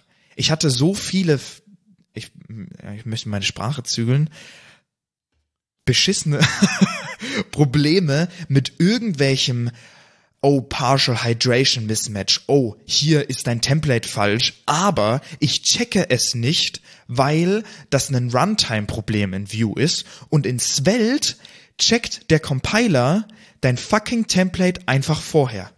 Bevor du in der fucking Browser-Konsole mit, mit irgendwelchen komischen JavaScript-Fehlern rummachen musst, bist du auf Svelte einfach auf der sicheren Seite. Da checkt es deine IDE vorher, da checkt es dein, dein Dev-Server vorher, weil der Compiler sagt dir, du bist dumm, hier hast du einen Fehler drin. Und das ist einfach so ein verdammt riesiger Vorteil von, von Svelte im Vergleich zu Vue. Das, das kann ich gar nicht beschreiben. Also alleine irgendwie, wie oft ich einfach Probleme hatte mit, oh, ich habe nicht Doppelpunkt vor den Style geschrieben, deswegen kann ich den Style nicht reactive setzen und ich checke es nicht, weil im Runtime zeigt er das nicht, sondern er rendert dann einfach die Klassen nicht mehr. Absoluter Abfuck. Ich glaube, du verstehst, was ich meine, oder? Ja, ich verstehe, was du meinst und ich habe es wirklich genossen, diese das Problem nicht zu haben. Ja. Also wie, wie oft ich früher, ich habe ja früher auch schon mit, mit allen möglichen Frameworks gearbeitet und es ist sehr, sehr oft der Fall gewesen, dass man die Fehler erst in der JavaScript-Konsole findet, wenn man hin navigiert. Und bei Svelte du startest das Ding, er sagt dir, in welcher Datei der Fehler ist, mit einem, mit einer Line Annotation. Du klickst drauf und ohne eine große Integration in die IDE ist dein Cursor an diesem Fehler und du kannst ihn fixen. Das sind die Richtig. vergessen so zu machen. Du hast also wirklich von Kleinigkeiten bis hin zu großen Dingen, dass du irgendwie nicht type-safe warst oder auf ein Attribut zugreifst, das es gar nicht gibt, wird dir alles in der IDE beim Starten schon angezeigt. Und es ist ein unglaublich großer Vorteil, den ich bisher nur aus dem Backend kannte und den man jetzt halt auch im Frontend hat. Richtig. Und ich sag dir, alleine stell dir das mal vor, in Production in einer großen Company, wie geil das ist. Du hast, du hast ja, selbst wenn ein Entwickler sagt, er macht kurz einen Change, den er nicht in der IDE öffnet, er macht einen Merge Request, er kann sich das nicht angucken. Wie geil das ist, dass der Bild dann einfach kaputt geht, weil der Compiler sagt, nee, das kann ich so nicht machen. Das ist ja, das ist ja so ein Benefit und deswegen sage ich, Svelte auf jeden Fall geiler als Vue, weil der Compiler, Compiler Approach einfach der bessere ist. Und genau das gleiche, also die ähnliche Philosophie hast du bei Rust nämlich auch. Da hast du nämlich, du möchtest so viel wie möglich im Compiler-Step Ausschließen einfach. ausschließen Ja. und du kannst die Fehler einfach viel früher sehen und lieferst keine Scheiße in Production aus. Und das ist so viel wert. Aber warum habe ich trotzdem Vue und Nuxt gewählt? Das Ökosystem ist einfach größer. Und das kann, kann ich einfach so stehen lassen. Ja, es ist tatsächlich so. Also vielleicht erzähle ich noch mal von meiner. Ähm, ich habe ja das gleiche machen wollen oder müssen wie du. Ich wollte eine Sitemap generieren Ja. und ich wollte einfach, dass die Sitemap, also diese Sitemap XML für Google, dass die automatisch generiert wird anhand der Routen, die ich die ich ja im Svelte ohnehin schon drin habe. Eben, du hast ja ohnehin, weiß ja der Svelte Router, was für Routen du hast Genau, eigentlich. Dann, dann könnte es ja eigentlich, okay, dann ein Plugin aus, okay, gibt ein Plugin, wunderbar, installiere ich dieses Plugin, zack, konfiguriere mir erstmal irgendwie alles, weil Abhängigkeiten und kaputt und mit NPM ging's nicht mehr, weil mit PNPM ging's dann geschenkt. So. Und dann liefere ich das Ding aus und die Sitemap funktioniert nicht. Warum funktioniert sie nicht? Weil ich Server-Side-Rendering mache und dieses Plugin eigentlich im Post-Compile-Step ist, der dann anhand der Bild-HTMLs, die dann in dem Bildordner landen, diese Sitemap generiert und die halt einfach nicht da sind, wenn das Ding zur Laufzeit ausgeführt wird, hat nicht funktioniert. Wie habe ich geendet? Ich habe die Sitemap als Ressource händisch geschrieben und muss jetzt jedes Mal, wenn ich eine neue Route mache, diese Sitemap XML anpassen. Ja. Und ich, also was ich bei Svelte halt ganz oft hab, ist, es, also ich kann Probleme lösen damit. Und es ist auch nicht, nicht sonderlich schwierig. Es ist bloß so, in Vue sind ganz viele Probleme oder auch in React einfach schon gelöst. Es gibt einfach einen Weg, wie man das macht, wie das wie das gedacht ist, wie die Community über die Jahre hinweg einfach rausgefunden hat, das hier funktioniert einfach. Und so machst du das. Deswegen finde ich auch Java gut. Und deswegen ist Java auch, deswegen sage ich auch, ich entwickle meine Backend-Services nicht, nicht so gerne mit Rust, weil in Java ist jedes Scheißproblem, was ich habe, einfach gelöst. Da gibt es eine Library, da gibt es was, was ich benutzen kann, was einfach funktioniert. Ich kann schneller zu einem Ergebnis kommen, was dann funktioniert. Aber das macht die Sprache nicht besser. also ich finde syntaktisch Rust und auch Compiler, Borrow Checker besser als Java und ich finde Svelte, was die Sprache angeht, was das Framework angeht, besser als Vue, aber das Ökosystem ist einfach noch nicht da, wo es ein Vue ist, wo es, wo React einfach jetzt ist. Und das, das kann man nicht argumentieren. Also, ja, Ja, ich muss so. allerdings sagen, ich genieße diese Einfachheit. Vielleicht, weil ich, weil ich halt aus diesem Java, man kann es auch sagen, Java ist bloat. Weißt du, du musst so viel wissen. Du musst wissen, Ja. wie Java Enterprise funktioniert, was 100 Pro. Microprofile ist, was die Implementierungen davon sind. Und das ist einfach so, so einen riesigen Rucksack von ungelogen 20 Jahren Erfahrung, die man da mitschleppt, um gut performen zu können. Und das brauche ich bei Svelte halt einfach nicht Richtig. weil das Ding ist so frisch und so leicht und so so so unverdorben, dass man das alles gar nicht beachten muss und Ja, Das und ist einfach eine, eine gute Abwechslung für mich. Also ich sage nicht, dass das jetzt der Weisheit letzter Schluss ist, aber es hat sich für mich einfach mal schön angefühlt, so ein junges, frisches Framework zu verwenden, ohne halt diesen ganzen Bloat hinten dran zu haben. 100 Pro. Gehe ich, geh ich auch mit. Ich bin auch weiterhin mega der Svelte-Fan. Ihr könnt gerne auch auf meine Seite gucken. Da steht nämlich, was für Technologien ich feier und welche ich gut finde. Da steht, Svelte ist das beste Framework. Ich benutze trotzdem Vue, weil das Ökosystem größer ist. Und genau das ist es. Ich habe automatisch generierte Sitemap. Ich habe automatisch generierte Robots, die ich nicht selber schreiben muss, die ich mit Properties einfach konfigurieren kann, die ich dynamisch ändern kann. Ich kann, es gibt direkt einen Composable für SEO Metadata mit TypeScript Autocomplete für jede mögliche Metadata, die du da reinpacken kannst. So, dann gibt es Nuxt DevTools, die dir sagen, ey, deine Metadata ist nicht vollständig. Wenn du eine ganz gute Experience haben willst, das ist ja immer noch nicht der Light Mode, äh, der, der Dark Mode geforst. Muss ich mal, muss ich auch noch mal fixen. Weil das ist irgendwie, du bist immer im Light Mode unterwegs. Naja, egal. Ja, dann sieht's gar nicht mal so gut aus. Ähm, und da ist Vue einfach robuster und funktioniert einfach besser. Ich bin da einfach ein großer Freund von und es hat einfach auch gut funktioniert. Also wenn ihr jetzt mal nach Kiru auf Google suchen würdet oder sogar nach meinen Releases, ne, gebt mal Kiru Cursed ein, dann kommt da als, ich weiß nicht, das wievielte Ergebnis, Das zweite das ist es schon. zweite Ergebnis kommt mein Song auf meiner Seite. Und es kommt auch, wenn du diesen Link sharest, du kannst mal auf, auf Music gehen und dann Cursed auswählen und dann kannst du das mal jemandem schicken und dann steht da dynamisch der, der Song Title mit einem, mit einer Description und der Cover Art. Das ist quasi wie ein Music Link. Wie so, das ist mein Linkshare, ne? Was kennt man da? Äh, Irgendwie von DistroKid, Hyperfollow und was weiß ich. Und das finde ich einfach kacke. Ich will das nicht irgendeiner anderen Plattform geben, ich will das selber machen. Und das funktioniert damit. Ja, das ist schon richtig, schon relativ nice.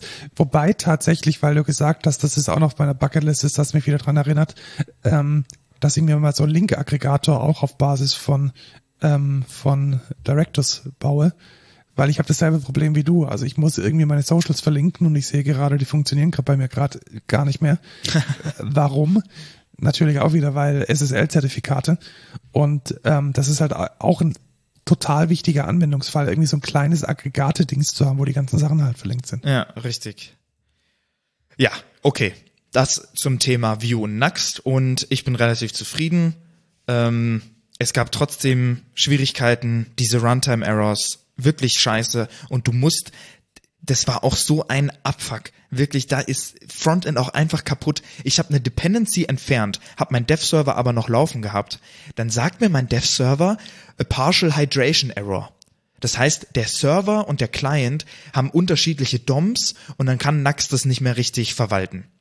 Und ich kommentiere Sachen aus, guck, okay, an welcher Sache liegt das? Es steht nicht genau drin, an welcher Component das liegt. Scheiße, ich weiß nicht, was passiert. Lag es daran, dass diese, dass wenn er das in der Runtime entfernt, dass der Dev-Server, also dass, dass ich quasi in einer File noch eine Referenz dazu hatte und es quasi einfach syntaktisch falsches JavaScript war und er kann mir aber nicht sagen, hier ist der Fehler. Wo ich mir so denke, warum nicht? Hallo?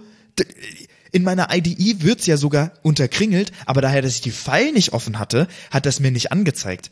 Ach, Dankeschön. Wirklich, es ist einfach kaputt und JavaScript ist scheiße. Da könnt ihr mich nicht von einem anderen überzeugen. JavaScript ist einfach scheiße. Und jedes Mal, wenn ich die Möglichkeit habe, das gut zu umgehen, nicht JavaScript oder TypeScript zu nutzen, mache ich das. So, das möchte ich einmal kurz dazu Ja, sagen. Also die, das müssen wir, glaube ich, überhaupt nicht diskutieren. Das, das, ja, wir beide nicht, aber ich glaube, ganz, ganz, ganz, ganz, ganz viele Leute setzen ja mit Next.js auf einen kompletten JavaScript-Stack. Auf die, die, die Hälfte des Internets basiert einfach auf JavaScript-Backends, Markus. Ich sag dir das. Ich weiß, und das ist halt Mist. Es ist so schlimm. Naja, egal. Ähm, ich hoste das Ganze. Die Frontend-Page hoste ich über Vercel tatsächlich, was relativ gut funktioniert. Die haben ein mega cooles Free-Tier, ich glaube irgendwie drei Seiten oder so, wenn da nicht irgendwie mehr als eine Million Requests draufkommen, was eh nie passieren wird. Ähm, ziemlich geil und funktioniert einfach straight up out of the box. Ich muss nichts verwalten und nichts echt sehr, sehr cool. Sonst das Backend ähm, ist in, äh, in Quarkus geschrieben und ich benutze NocoDB als CMS-Alternative. Ähm, da will ich auch irgendwann auf Directors wechseln. Aber das hoste ich auf Hetzner und meine Domains hoste ich auch auf Hetzner. Und zwar auch meine Kiru-Domain. Die habe ich vorher auf Domain Factory gehostet, weil du mir das empfohlen hattest. Ages ich ago. würde es jetzt nie wieder empfehlen, tatsächlich. Ja, tatsächlich ist es nicht so geil.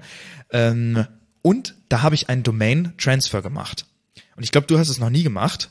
Nee, tatsächlich nicht. Also ich kenne das noch von früher mit ganz komischen TXT-Einträgen und ganz viel Papierkram. Das geht mittlerweile ziemlich easy. Also ich sag tatsächlich bei äh, Domain Factory, ich möchte den Vertrag kündigen und dann gibt's immer, ich glaube bei fast jedem Anbieter, zwei Möglichkeiten. Willst du ihn einfach nur kündigen, das heißt die Domain läuft aus, oder willst du den Anbieter, den Provider wechseln? Und wenn du Providerwechsel anklickst, dann wird dir eine E-Mail zugeschickt mit einer, mit einem Off-Code. Und dann gehst du einfach zum anderen Provider, registrierst da deine Domain, sagst, ich komme von einem anderen Provider, gibst den Off-Code da an und dann innerhalb von, oh, ich glaube, es hat ungefähr einen Tag gedauert oder irgendwie acht Stunden oder so, war meine Domain auf Hetzner. Und es hat wirklich mega easy funktioniert. Ja, was mich da ein bisschen davon abhält, ist, ich habe erstens viele Domains und ich müsste dann halt, also zu jedem Zeitpunkt würde ich halt ganz viel Geld verlieren. Ja. Weil halt die restliche Laufzeit dann hinüber ist. Ja, das stimmt. Du müsstest dann halt, ja, das musst du halt time managen, rein theoretisch dir dann irgendwie sagen, ey, okay, jetzt ist der beste Zeitpunkt, die beim anderen äh, Anbieter zu kündigen. Aber ich find's halt geil, weil ich kann halt jetzt, ich habe halt jetzt alle Domains in einem Hetzner-Account. Und es funktioniert einfach. Das ist halt so geil. Ich gehe halt in die Konsole H, dann stehen da alle meine Domains. Fertig. Und ich verwalte die darüber einfach. Bombe. Und ich krieg eine Rechnung. Das funktioniert über einen Account. Sehr, sehr geil. Also ich kann da Hetzner sehr empfehlen. Sind vielleicht nicht die allerbilligsten Domains, aber dafür stabil und es funktioniert einfach. Und ja, DNS. Und bis, bis auf die Konsole H ist auch die User Experience echt. Richtig, also die Kon gut. Konsole H ist, glaube ich, von 2005 oder so. Ich weiß nicht, die haben die seit 20 Jahren nicht äh, weiterentwickelt. Äh, und es sieht halt aus wie Rotz. Aber für die, den einen Fall, wo man die Domain registrieren muss, ist es okay, sag ich mal. Dafür ist der Riesenvorteil, dass du auch direkt den DNS über Hetzner machst und die Experience ist halt richtig geil. Die ist wirklich gut. Also, ich also, habe auch ein paar Domains auf Hetzner und der Editor ist einfach super. Mega easy, mega das geht schick. Auch schnell. Also sie, sie propagieren die Änderungen auch wahnsinnig flott. Ja. Und kann ich, kann ich nur empfehlen. Denn ich hoste da nicht nur meine Website drauf, sondern ich hoste auch noch andere self-hosted Services, die ich habe, ähm, die jetzt nicht in meinem lokalen Netzwerk sind, sondern halt öffentlich sein sollen. Und die hoste ich dann natürlich nicht auf meinem privaten Server zu Hause, sondern auf einem Cloud-Hoster und da benutze ich auch Hetzner. Und was habe ich da jetzt noch hinzugefügt? Ich habe mir testweise ein cal.com gehostet. Das ist ähm, quasi so ein Terminbuchungskalender, der zum einen Cloud hostable ist, aber die haben auch eine self-hosted Variant und die funktioniert echt super. Also das basiert tatsächlich auf Next.js, kompletter Stack, ein Container. Und ja, die Experience ist eigentlich echt super. Das einzige, was ein bisschen doof ist, ist User Management ist nur im Inter Enterprise verfügbar. Das heißt, um einen User hinzuzufügen, musst du quasi selber in die Datenbank den Eintrag reinschreiben. Die äh, geben aber daher, dass die Drizzle verwenden, gibt es so einen Drizzle Studio, was du dann verwenden kannst und dann kannst du in der UI quasi deine Einträge reinschreiben, was ganz cool ist. Also nicht ja, so schlimm. okay, glaube ich. Genau, es geht eigentlich und das hat ganz gut funktioniert, kann ich sehr empfehlen, wenn ihr irgendwie sowas haben wollt, wie jemand kann bei euch einen äh, Sprechtermin buchen, irgendwie eine Absprache oder du sagst, äh, ey, ich will dass meine Freunde nicht mir schreiben, sondern einen Termin bei mir buchen, um Freizeit mit mir zu verbringen, dann kann man das darüber auch machen, wenn man Bock hat. Ich habe einen viel besseren Anwendungsfall. Wir haben ja jetzt das Problem, dass wir, also momentan ist ja das Lo-Fi-Studio, wenn da die Leute das Studio buchen wollen, dann müssen sie bei meiner Nextcloud einen Account haben und sich dann in so einen Gruppenkalender eintragen. Ja. Und das ist halt eine ultra hohe Hürde und das können nur die Nerds. Und von den Nerds können nur die absoluten Übernerds diesen Kalender dann auch noch in ihr iPhone packen, Ja. weil man das auch nochmal mit einer riesigen Hürde machen muss. Und ich glaube, Cal.com als self-hosted Variante kann da auch so ein Ressourcenbuchungssystem relativ gut machen. Und vielleicht können wir uns das nach dem Podcast nochmal anschauen. Ja. Vielleicht ist das eine gute Alternative, um ähm, da die Studiobuchen mitzumachen, weil was wir da halt brauchen, ist, dass man nicht vorgefertigte Slots hat, also nicht sowas wie 15 Minuten Haare schneiden, sondern dass man halt sagen kann, ich brauche jetzt drei Stunden oder vier Stunden, ohne dass man da jedes Mal eine neue, neues Template anlegen muss. Da bin ich mal gespannt, ob das funktioniert. Ja, das habe ich noch nicht direkt ausprobiert, aber finde ich ziemlich cool eigentlich. Also hat bisher sehr gut funktioniert.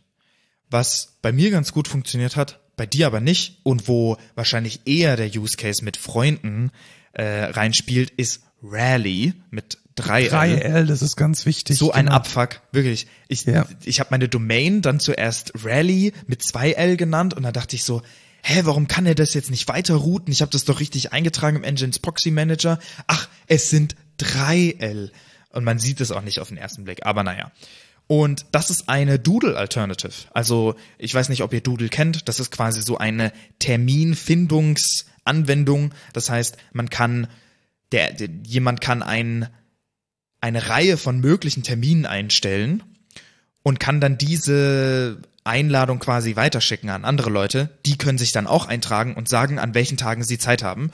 Und dann kann man quasi relativ easy sehen, okay, an welchem Tag haben die meisten Zeit und kann diesen dann finalisieren. Und dann kann, können die Leute einfach drauf gucken und sagen, ey, ja, hier, ähm, das ist der finalisierte Termin, äh, hier haben am meisten Zeit, äh, passt. Mega geil. Und das hat bei mir relativ gut funktioniert. Ich musste mich bloß innerhalb von irgendwie fünf Minuten registrieren, weil sonst ging die UI kaputt.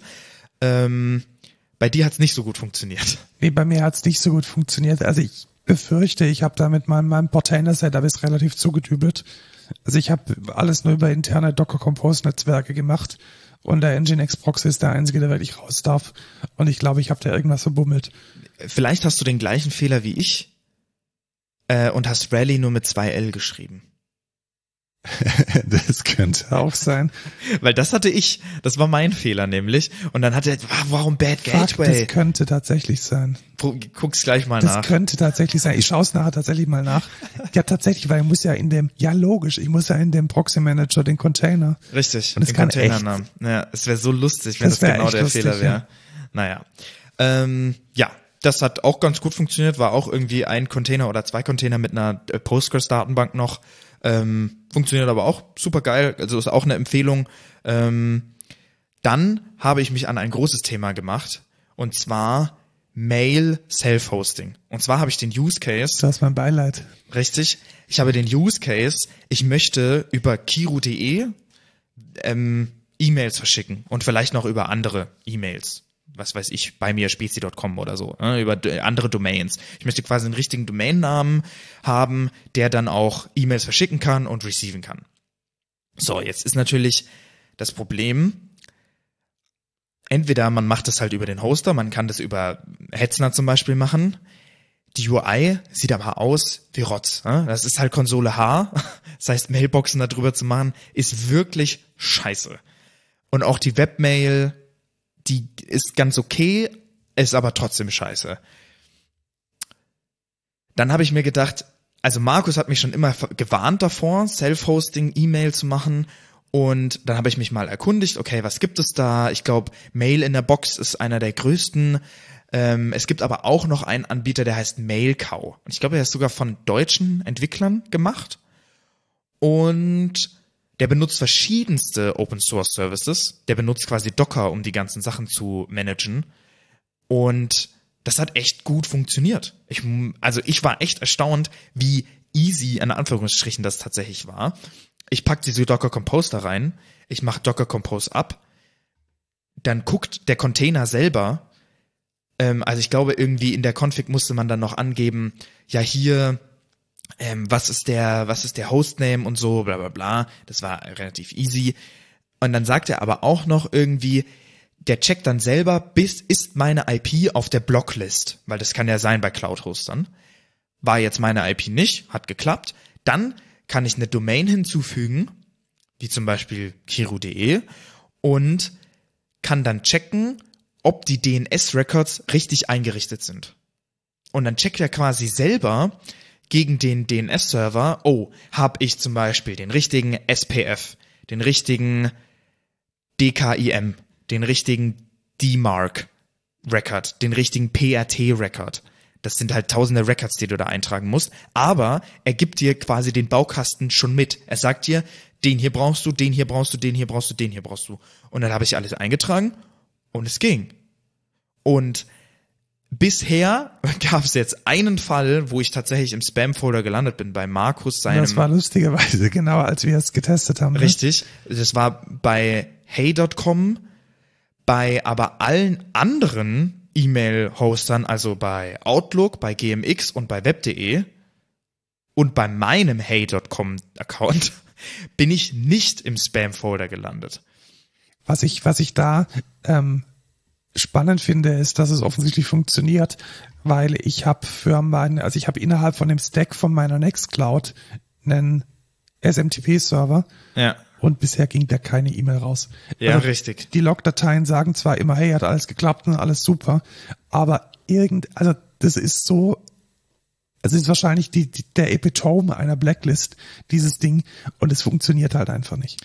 Ja, das Problem ist tatsächlich, dass du halt, also die machen, glaube ich, ganz viel Ver Verifikation mit diesen E-Mail-Servern noch. Du brauchst so einen DKIM-Zertifikat, was du dann selber in den äh, da reinpackst in die DNS-Records. Und Encryption muss passen. Genau, und, und, es muss halt valide SSL sein und der Port muss richtig irgendwie auto-discovered werden und keine Ahnung. Da ist ganz viel Magie. Ich habe auch einfach nur das gemacht, was da drin steht in dem, äh, in diesem Mail-Cow-Ding und es hat relativ gut funktioniert. Und ich werde jetzt einfach nochmal weiter gucken, ob das funktioniert oder nicht. Wenn's wenn, wenn ich jetzt wirklich in mehreren Sachen auch noch im Spam-Folder lande, dann werde ich wahrscheinlich wieder zu Hetzner Mail-Hosting gehen, weil ja, anders kann man es dann nicht machen. Aber da musst du halt auch, ne, da zahlst du für jedes, für, für jede Domain, wo du Webhosting machen willst, 10 Euro ähm, Setup-Gebühr und zahlst ja. 2,40 Euro pro Monat. Ich meine, das ist jetzt nicht viel, aber für den Mailcore-Server zahle ich im Monat einfach nur 10 Euro und ich kann da so viele Domains hinzufügen, wie ich will und so viele Mailboxen hinzufügen, wie ich will. Ne? Das heißt, du hast tatsächlich jetzt den einen dedizierten Mail-Cow-Server. Ja. Ähm, hat es einen Grund? Ja. Ich möchte den für ein anderes Projekt, was ich jetzt hier nicht nennen möchte, quasi benutzen und für Kiru.de auch. Also das ah, okay, heißt, ich also habe das ist einfach ein Ressourcenthema. Genau, einfach ja. ein Ressourcenthema. Ich habe dann ich habe dann für diese Domain jetzt hier, also für kiru.de, ich habe noch eine andere Domain, wo ich das noch machen will und noch eine andere Domain und ich habe vielleicht noch einen äh, Kumpel, der seinen E-Mail-Server dort auch drauf machen will und dann hast du halt schon, dann hast ja, du das Geld halt schon die, raus. Ja, ne? passt. Verstanden, ja. Ja. Ich wollte nur wissen, ob es eine, eine Hardware oder eine harte Anforderung von Mailcow gibt, auf einem dedizierten Server zu laufen oder ob das jetzt nur deine Entscheidung ist. Ah, ja, okay, ja, das ist nochmal eine andere Frage tatsächlich. Ich würde es nicht empfehlen, Mailcow auf einem Server laufen zu lassen, der nicht dediziert für Mailcow ist. Weil Mailcow braucht an sich, also auf jeden Fall als Minimum Requirement 7 GB RAM. Ja, okay, dann ist schon. Genau. Und wenn dann dir irgendein, irgendein anderes Service da reinspielt und irgendwas kaputt macht, ich meine, du kannst es machen. So, ich sage auch nichts dagegen, aber ich empfehle es, das wirklich auf einen eigenen Server zu machen. Es ist auch nicht so, dass es dann exponentiell viel RAM noch weiter verbraucht, aber quasi der Basis von 7 Gigabyte ist erstmal gesetzt. Und jeder Gigabyte mehr bringt nicht so viel. Aber 7 Gigabyte ist halt Minimum. Ja, verstehe. Vielleicht schaue ich mir das tatsächlich an, weil ich habe jetzt schon mehrere Male bin ich reingerannt, dass ich keinen SMTP-Server ohne. Also wo, wo zum ersten Mal, wie gerade eben schon gesagt, bei der Nextcloud Leute vergessen ihr Passwort, Passwort Reset Flow funktioniert nicht, ja. Pustekuchen geht halt nicht. Ja. Dann nächste Geschichte, ähm, Kontaktformular auf opusire.com. Ja. Ich verwende jetzt halt einen, also ich hätte natürlich mir da ein kleines Backend schreiben können, das da vielleicht sogar mit äh, einem Open Source Spam Filter arbeitet, kann man ja alles machen. Hier dieses Capture Zeug ist ja alles frei. Ja. Aber ich will natürlich per E-Mail informiert werden und deswegen habe ich da auch einen riesigen Bogen drauf drum gemacht und nutze das ist ein kommerzielles Tool, das Ja. die Kontaktformulare anbietet. Und wenn ich da dann vielleicht so einen Mail-Server hätte, das wäre schon relativ nice. Also du kannst gerne mit auf meinen Mail-Call. Ich kann dir da gerne. ja, stimmt, das ist ja nur ein, ein Postfach, das ich brauche, glaube ich. Also das ist einfach nur, ich, ich, ich kann dich dann auch als Domain-Administrator hinzufügen und dann verwaltest du selber deine Domain. Und habe ich da quasi kein Spiel mehr drin. So. Ja, klingt gut, können wir vielleicht nachher mal testen. Ja. Vielleicht gerade auch mit der Nextcloud hier, weil die sendet gerade einfach keine E-Mails raus. Richtig. Und apropos Nextcloud, das ist mein Dein nächstes Thema. nächstes und letztes Thema. Dann bin ich auch endlich fertig. Aber ich habe einiges gemacht. Das war auch sehr cool, muss ich sagen. Ähm, ich habe. Okay, wir gehen erstmal drauf ein, in, auf das E-Mail-Thema, weil das gerade noch so naheliegend ist. Ich wollte nämlich einen anderen Webmail-Client als den, der in Mailcom mit dabei ist, um User einfacher onzuboarden. Was ein Thema ist für User, wenn, wenn ich jetzt sage, ey, ich stelle hier ein Postfach für dich bereit ähm, und du willst das nutzen. Äh, und da habe ich Snappy Mail, glaube ich, ausprobiert, heißt es. Okay, weil ich glaube, Roundcube ist so der, Da kann man aber nur ein Postfach verwenden. ja, richtig. Genau. Und Ja. das ist das Problem, weil wenn ich schon, weißt du, ich habe dann nicht nur irgendwie lukas.kiru.de, sondern ich habe No Reply, ich habe Support, bla bla bla, was weiß ich, lustige kleine äh, andere Postfächer. Ne? Und deswegen, Roundcube habe ich mir auch schon angeguckt, aber Snappy Mail war das Tool, was, also das Logo ist wirklich abysmal scheiße, aber ähm, die UI ist eigentlich ganz gut. Funktioniert eigentlich relativ gut und man kann mehrere Postfächer hinzufügen, man kann darüber Mails versenden und ja, hat, hat eigentlich ganz gut funktioniert. Du guckst es dir gerade an. Ja, ich schau's mal. Also es gewinnt jetzt keinen Schönheitspreis, Nee. aber ist funktional und schnell. Genau. Und äh, genau darum geht's. Es gibt auch in Nextcloud direkt einen Mail-Client. Ja, aber der ist, den habe ich auch schon mal, das vergiss es. Also Ist komplett alles, was scheiße. nicht offiziell von der Nextcloud GmbH kommt, ist einfach so eine Grütze. Das ist unglaublich. Aber ich glaube, es kommt sogar direkt von Nextcloud. Ich weiß es nicht. Umso schlimmer. Also es ist wirklich einfach Kacke. Vor allem, du willst, ich habe halt ein Postfach, was halt, keine Ahnung, das hat halt 9000 Mails und der macht kein Paging. Du musst dir vorstellen, der will da 9000 Mails einfach fetchen. Absolute Katastrophe. What the fuck? also ist, der, der normale Mail-Client ist wirklich ähm, mega scheiße. Aber ja, das zu dem Thema und warum ich eigentlich auf die Nextcloud eingehen wollte, war, ich habe die geupdatet. Ich war nämlich richtig krass hinten dran, weil ich nämlich auch keinen Mail-Server verbunden habe und nicht weiß, wann ein Update kommt, was auch ziemlich kacke ist. Und deswegen habe ich nämlich auch jetzt dieses Postfach, was ziemlich geil ist. Und dafür habe ich jetzt aber, ich habe jetzt mitgekriegt, oh, ich bin sehr weit hinten dran. Ich war nämlich, ich glaube, sechs Versionen, sechs Major-Versionen. Wie, wie geht es überhaupt? Also wenn ich mich einlogge, ich, ich fühle mich schon schlecht, wenn ich irgendwie eine Fix-Version hinten dran bin, da scheißt mir der Nextcloud alles Mögliche ins Gesicht. Hat, das hat mir nicht gesagt. Aber ich bin auch nicht so oft auf der Nextcloud drauf. Ja gut, ich bin halt täglich drauf. Und das Schlimme ist ja, ich habe ja auch äh, Freunde, die drauf sind, Ja. Band, Bandkollegen, Vereinskollegen, und die sehen diese Nachrichten auch. Das heißt, okay, die, dann die, die schreiben mich dann regelmäßig an, ja, Ja, Update. Ja, okay. Aber ich habe es dann mitgekriegt und ich habe tatsächlich dieses Hetzner ähm, Nextcloud Service genutzt für die Nextcloud, nicht als Docker-Host. Und ich weiß nicht, ob es einen Vorteil oder einen Nachteil hat, weil ich musste dann nach irgendwie so drei Major-Versionen hat er dann gesagt, ähm, upgrade mal dein PHP Ui. und dann upgrade mal so ein fucking PHP auf Ubuntu. Absoluter Abfuck. Da, äh, oh, das war wirklich Also so. genau, genau deshalb bin ich, bin ich froh, dass es Docker gibt, weil ich nie wieder eine PHP-INI anfassen muss. Ja, wirklich absoluter Scheiß. Ich hab's dann hingekriegt mit auch so mega Abfuck. Dann hab ich gedacht, ey, dann upgrade ich doch gleich auf PHP 8.2. Pustekuchen, Nextcloud 25 geht nämlich noch nicht mit 8.2, sondern nur mit 8.1. Und das, what the fuck? Und dann habe ich nochmal gedowngraded und dann ging's und dann habe ich jetzt alles geupgradet und es ging dann auch, auch wenn ich dann mit jedem Upgrade nochmal irgendwie von PHP nochmal in die PHP-INI reinscheißen musste, dass das Memory Limit doch bitte auf 500 Megabyte geupgradet wird und nicht nur 128. Genau, und dann geht der Upload Max File Size. Ne, Richtig, genau das, ist, genau das. Und ich will mein mein Setup auch nochmal auf Docker abändern, weil das ist wirklich absolut scheiße. Und da werden die, die Log-Dateien nicht auf Standard out und dieser ganze Rotz, den man dann hat. Das Aber einen Vorteil hat's, und zwar der Updater von der Nextcloud ist tatsächlich ziemlich geil. Ja, der ist relativ gut. Wobei ich aussagen muss, ich habe tatsächlich gerade vorhin, als du gesprochen hast, meine Nextcloud geupdatet. Und du hast es wahrscheinlich gar nicht gemerkt. Nee, ich meine, klar, was hast du gemacht? Den Tag angepasst nicht mal das, ich gehe auf Latest und ich sag dann im Editor ähm, deploy the stack und dann repull image und gut. Ja, okay. Ich meine, das kann ich auch verstehen. Ich mag bloß Latest Tags einfach nicht. Ich finde das, also das benutze ich privat nicht mal für meinen privaten Server, weil ich bin da sehr penibel, was. Also in der, auf der Arbeit predige ich das natürlich auch, Eben.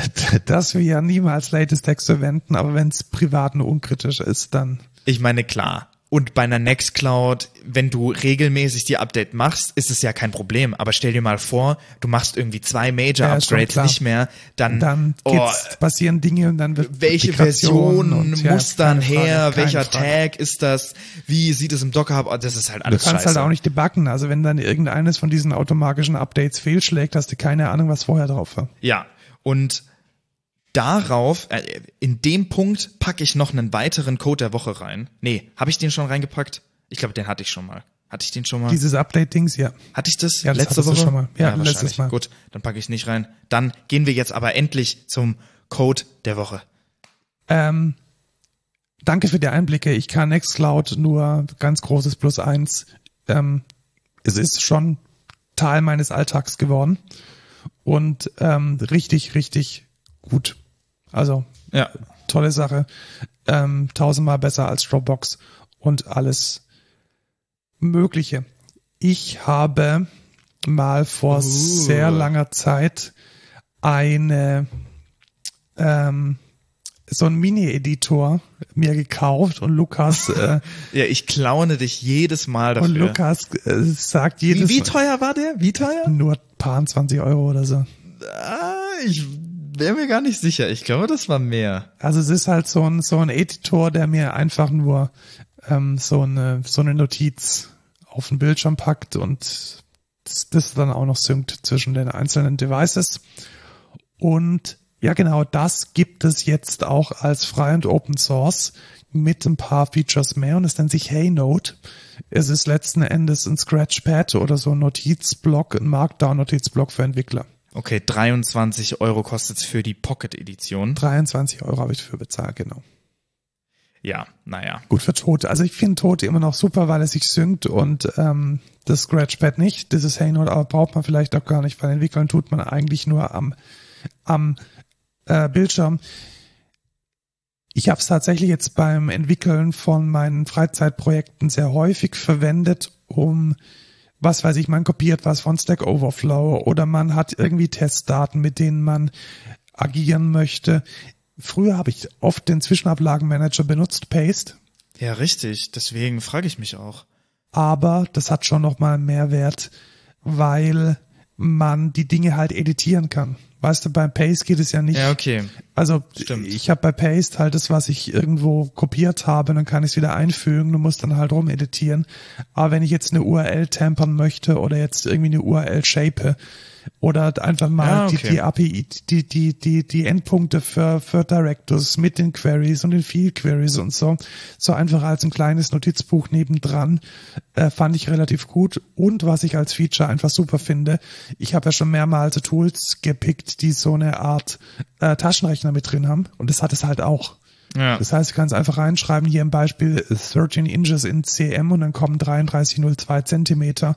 Oder du kannst so einfache Rechnungen machen, Variablen zuweisen.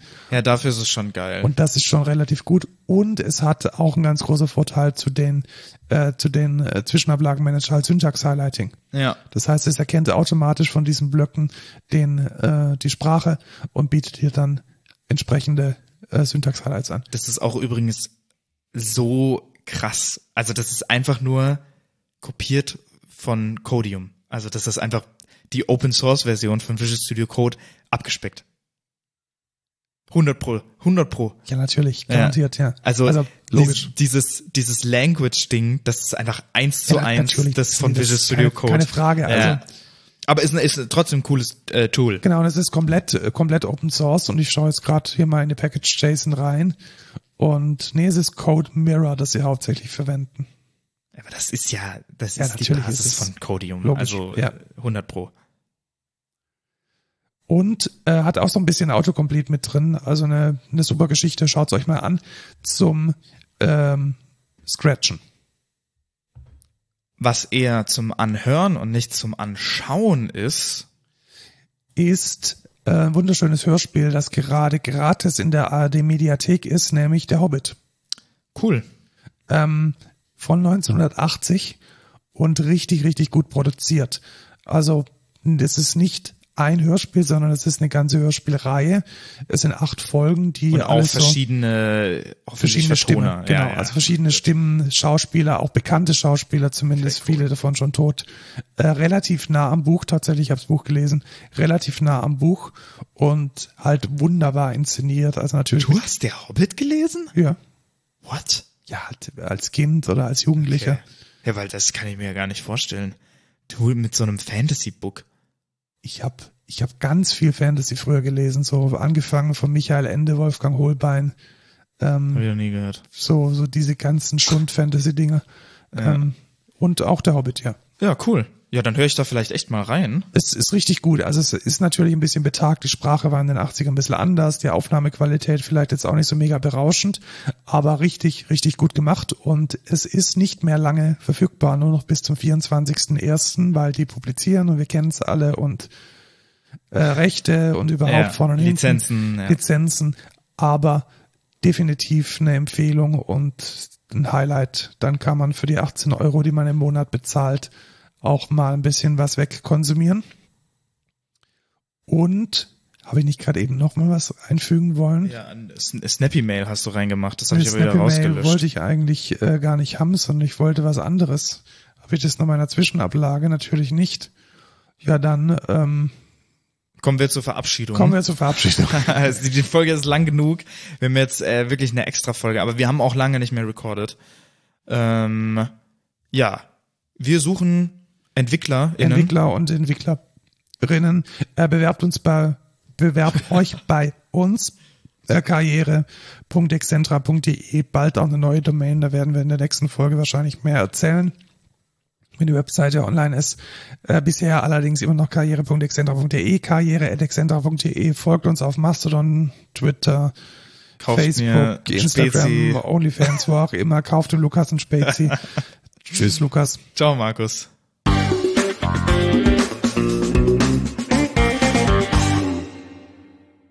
Frohes Neues, Lukas. Ja, frohes Neues, Markus.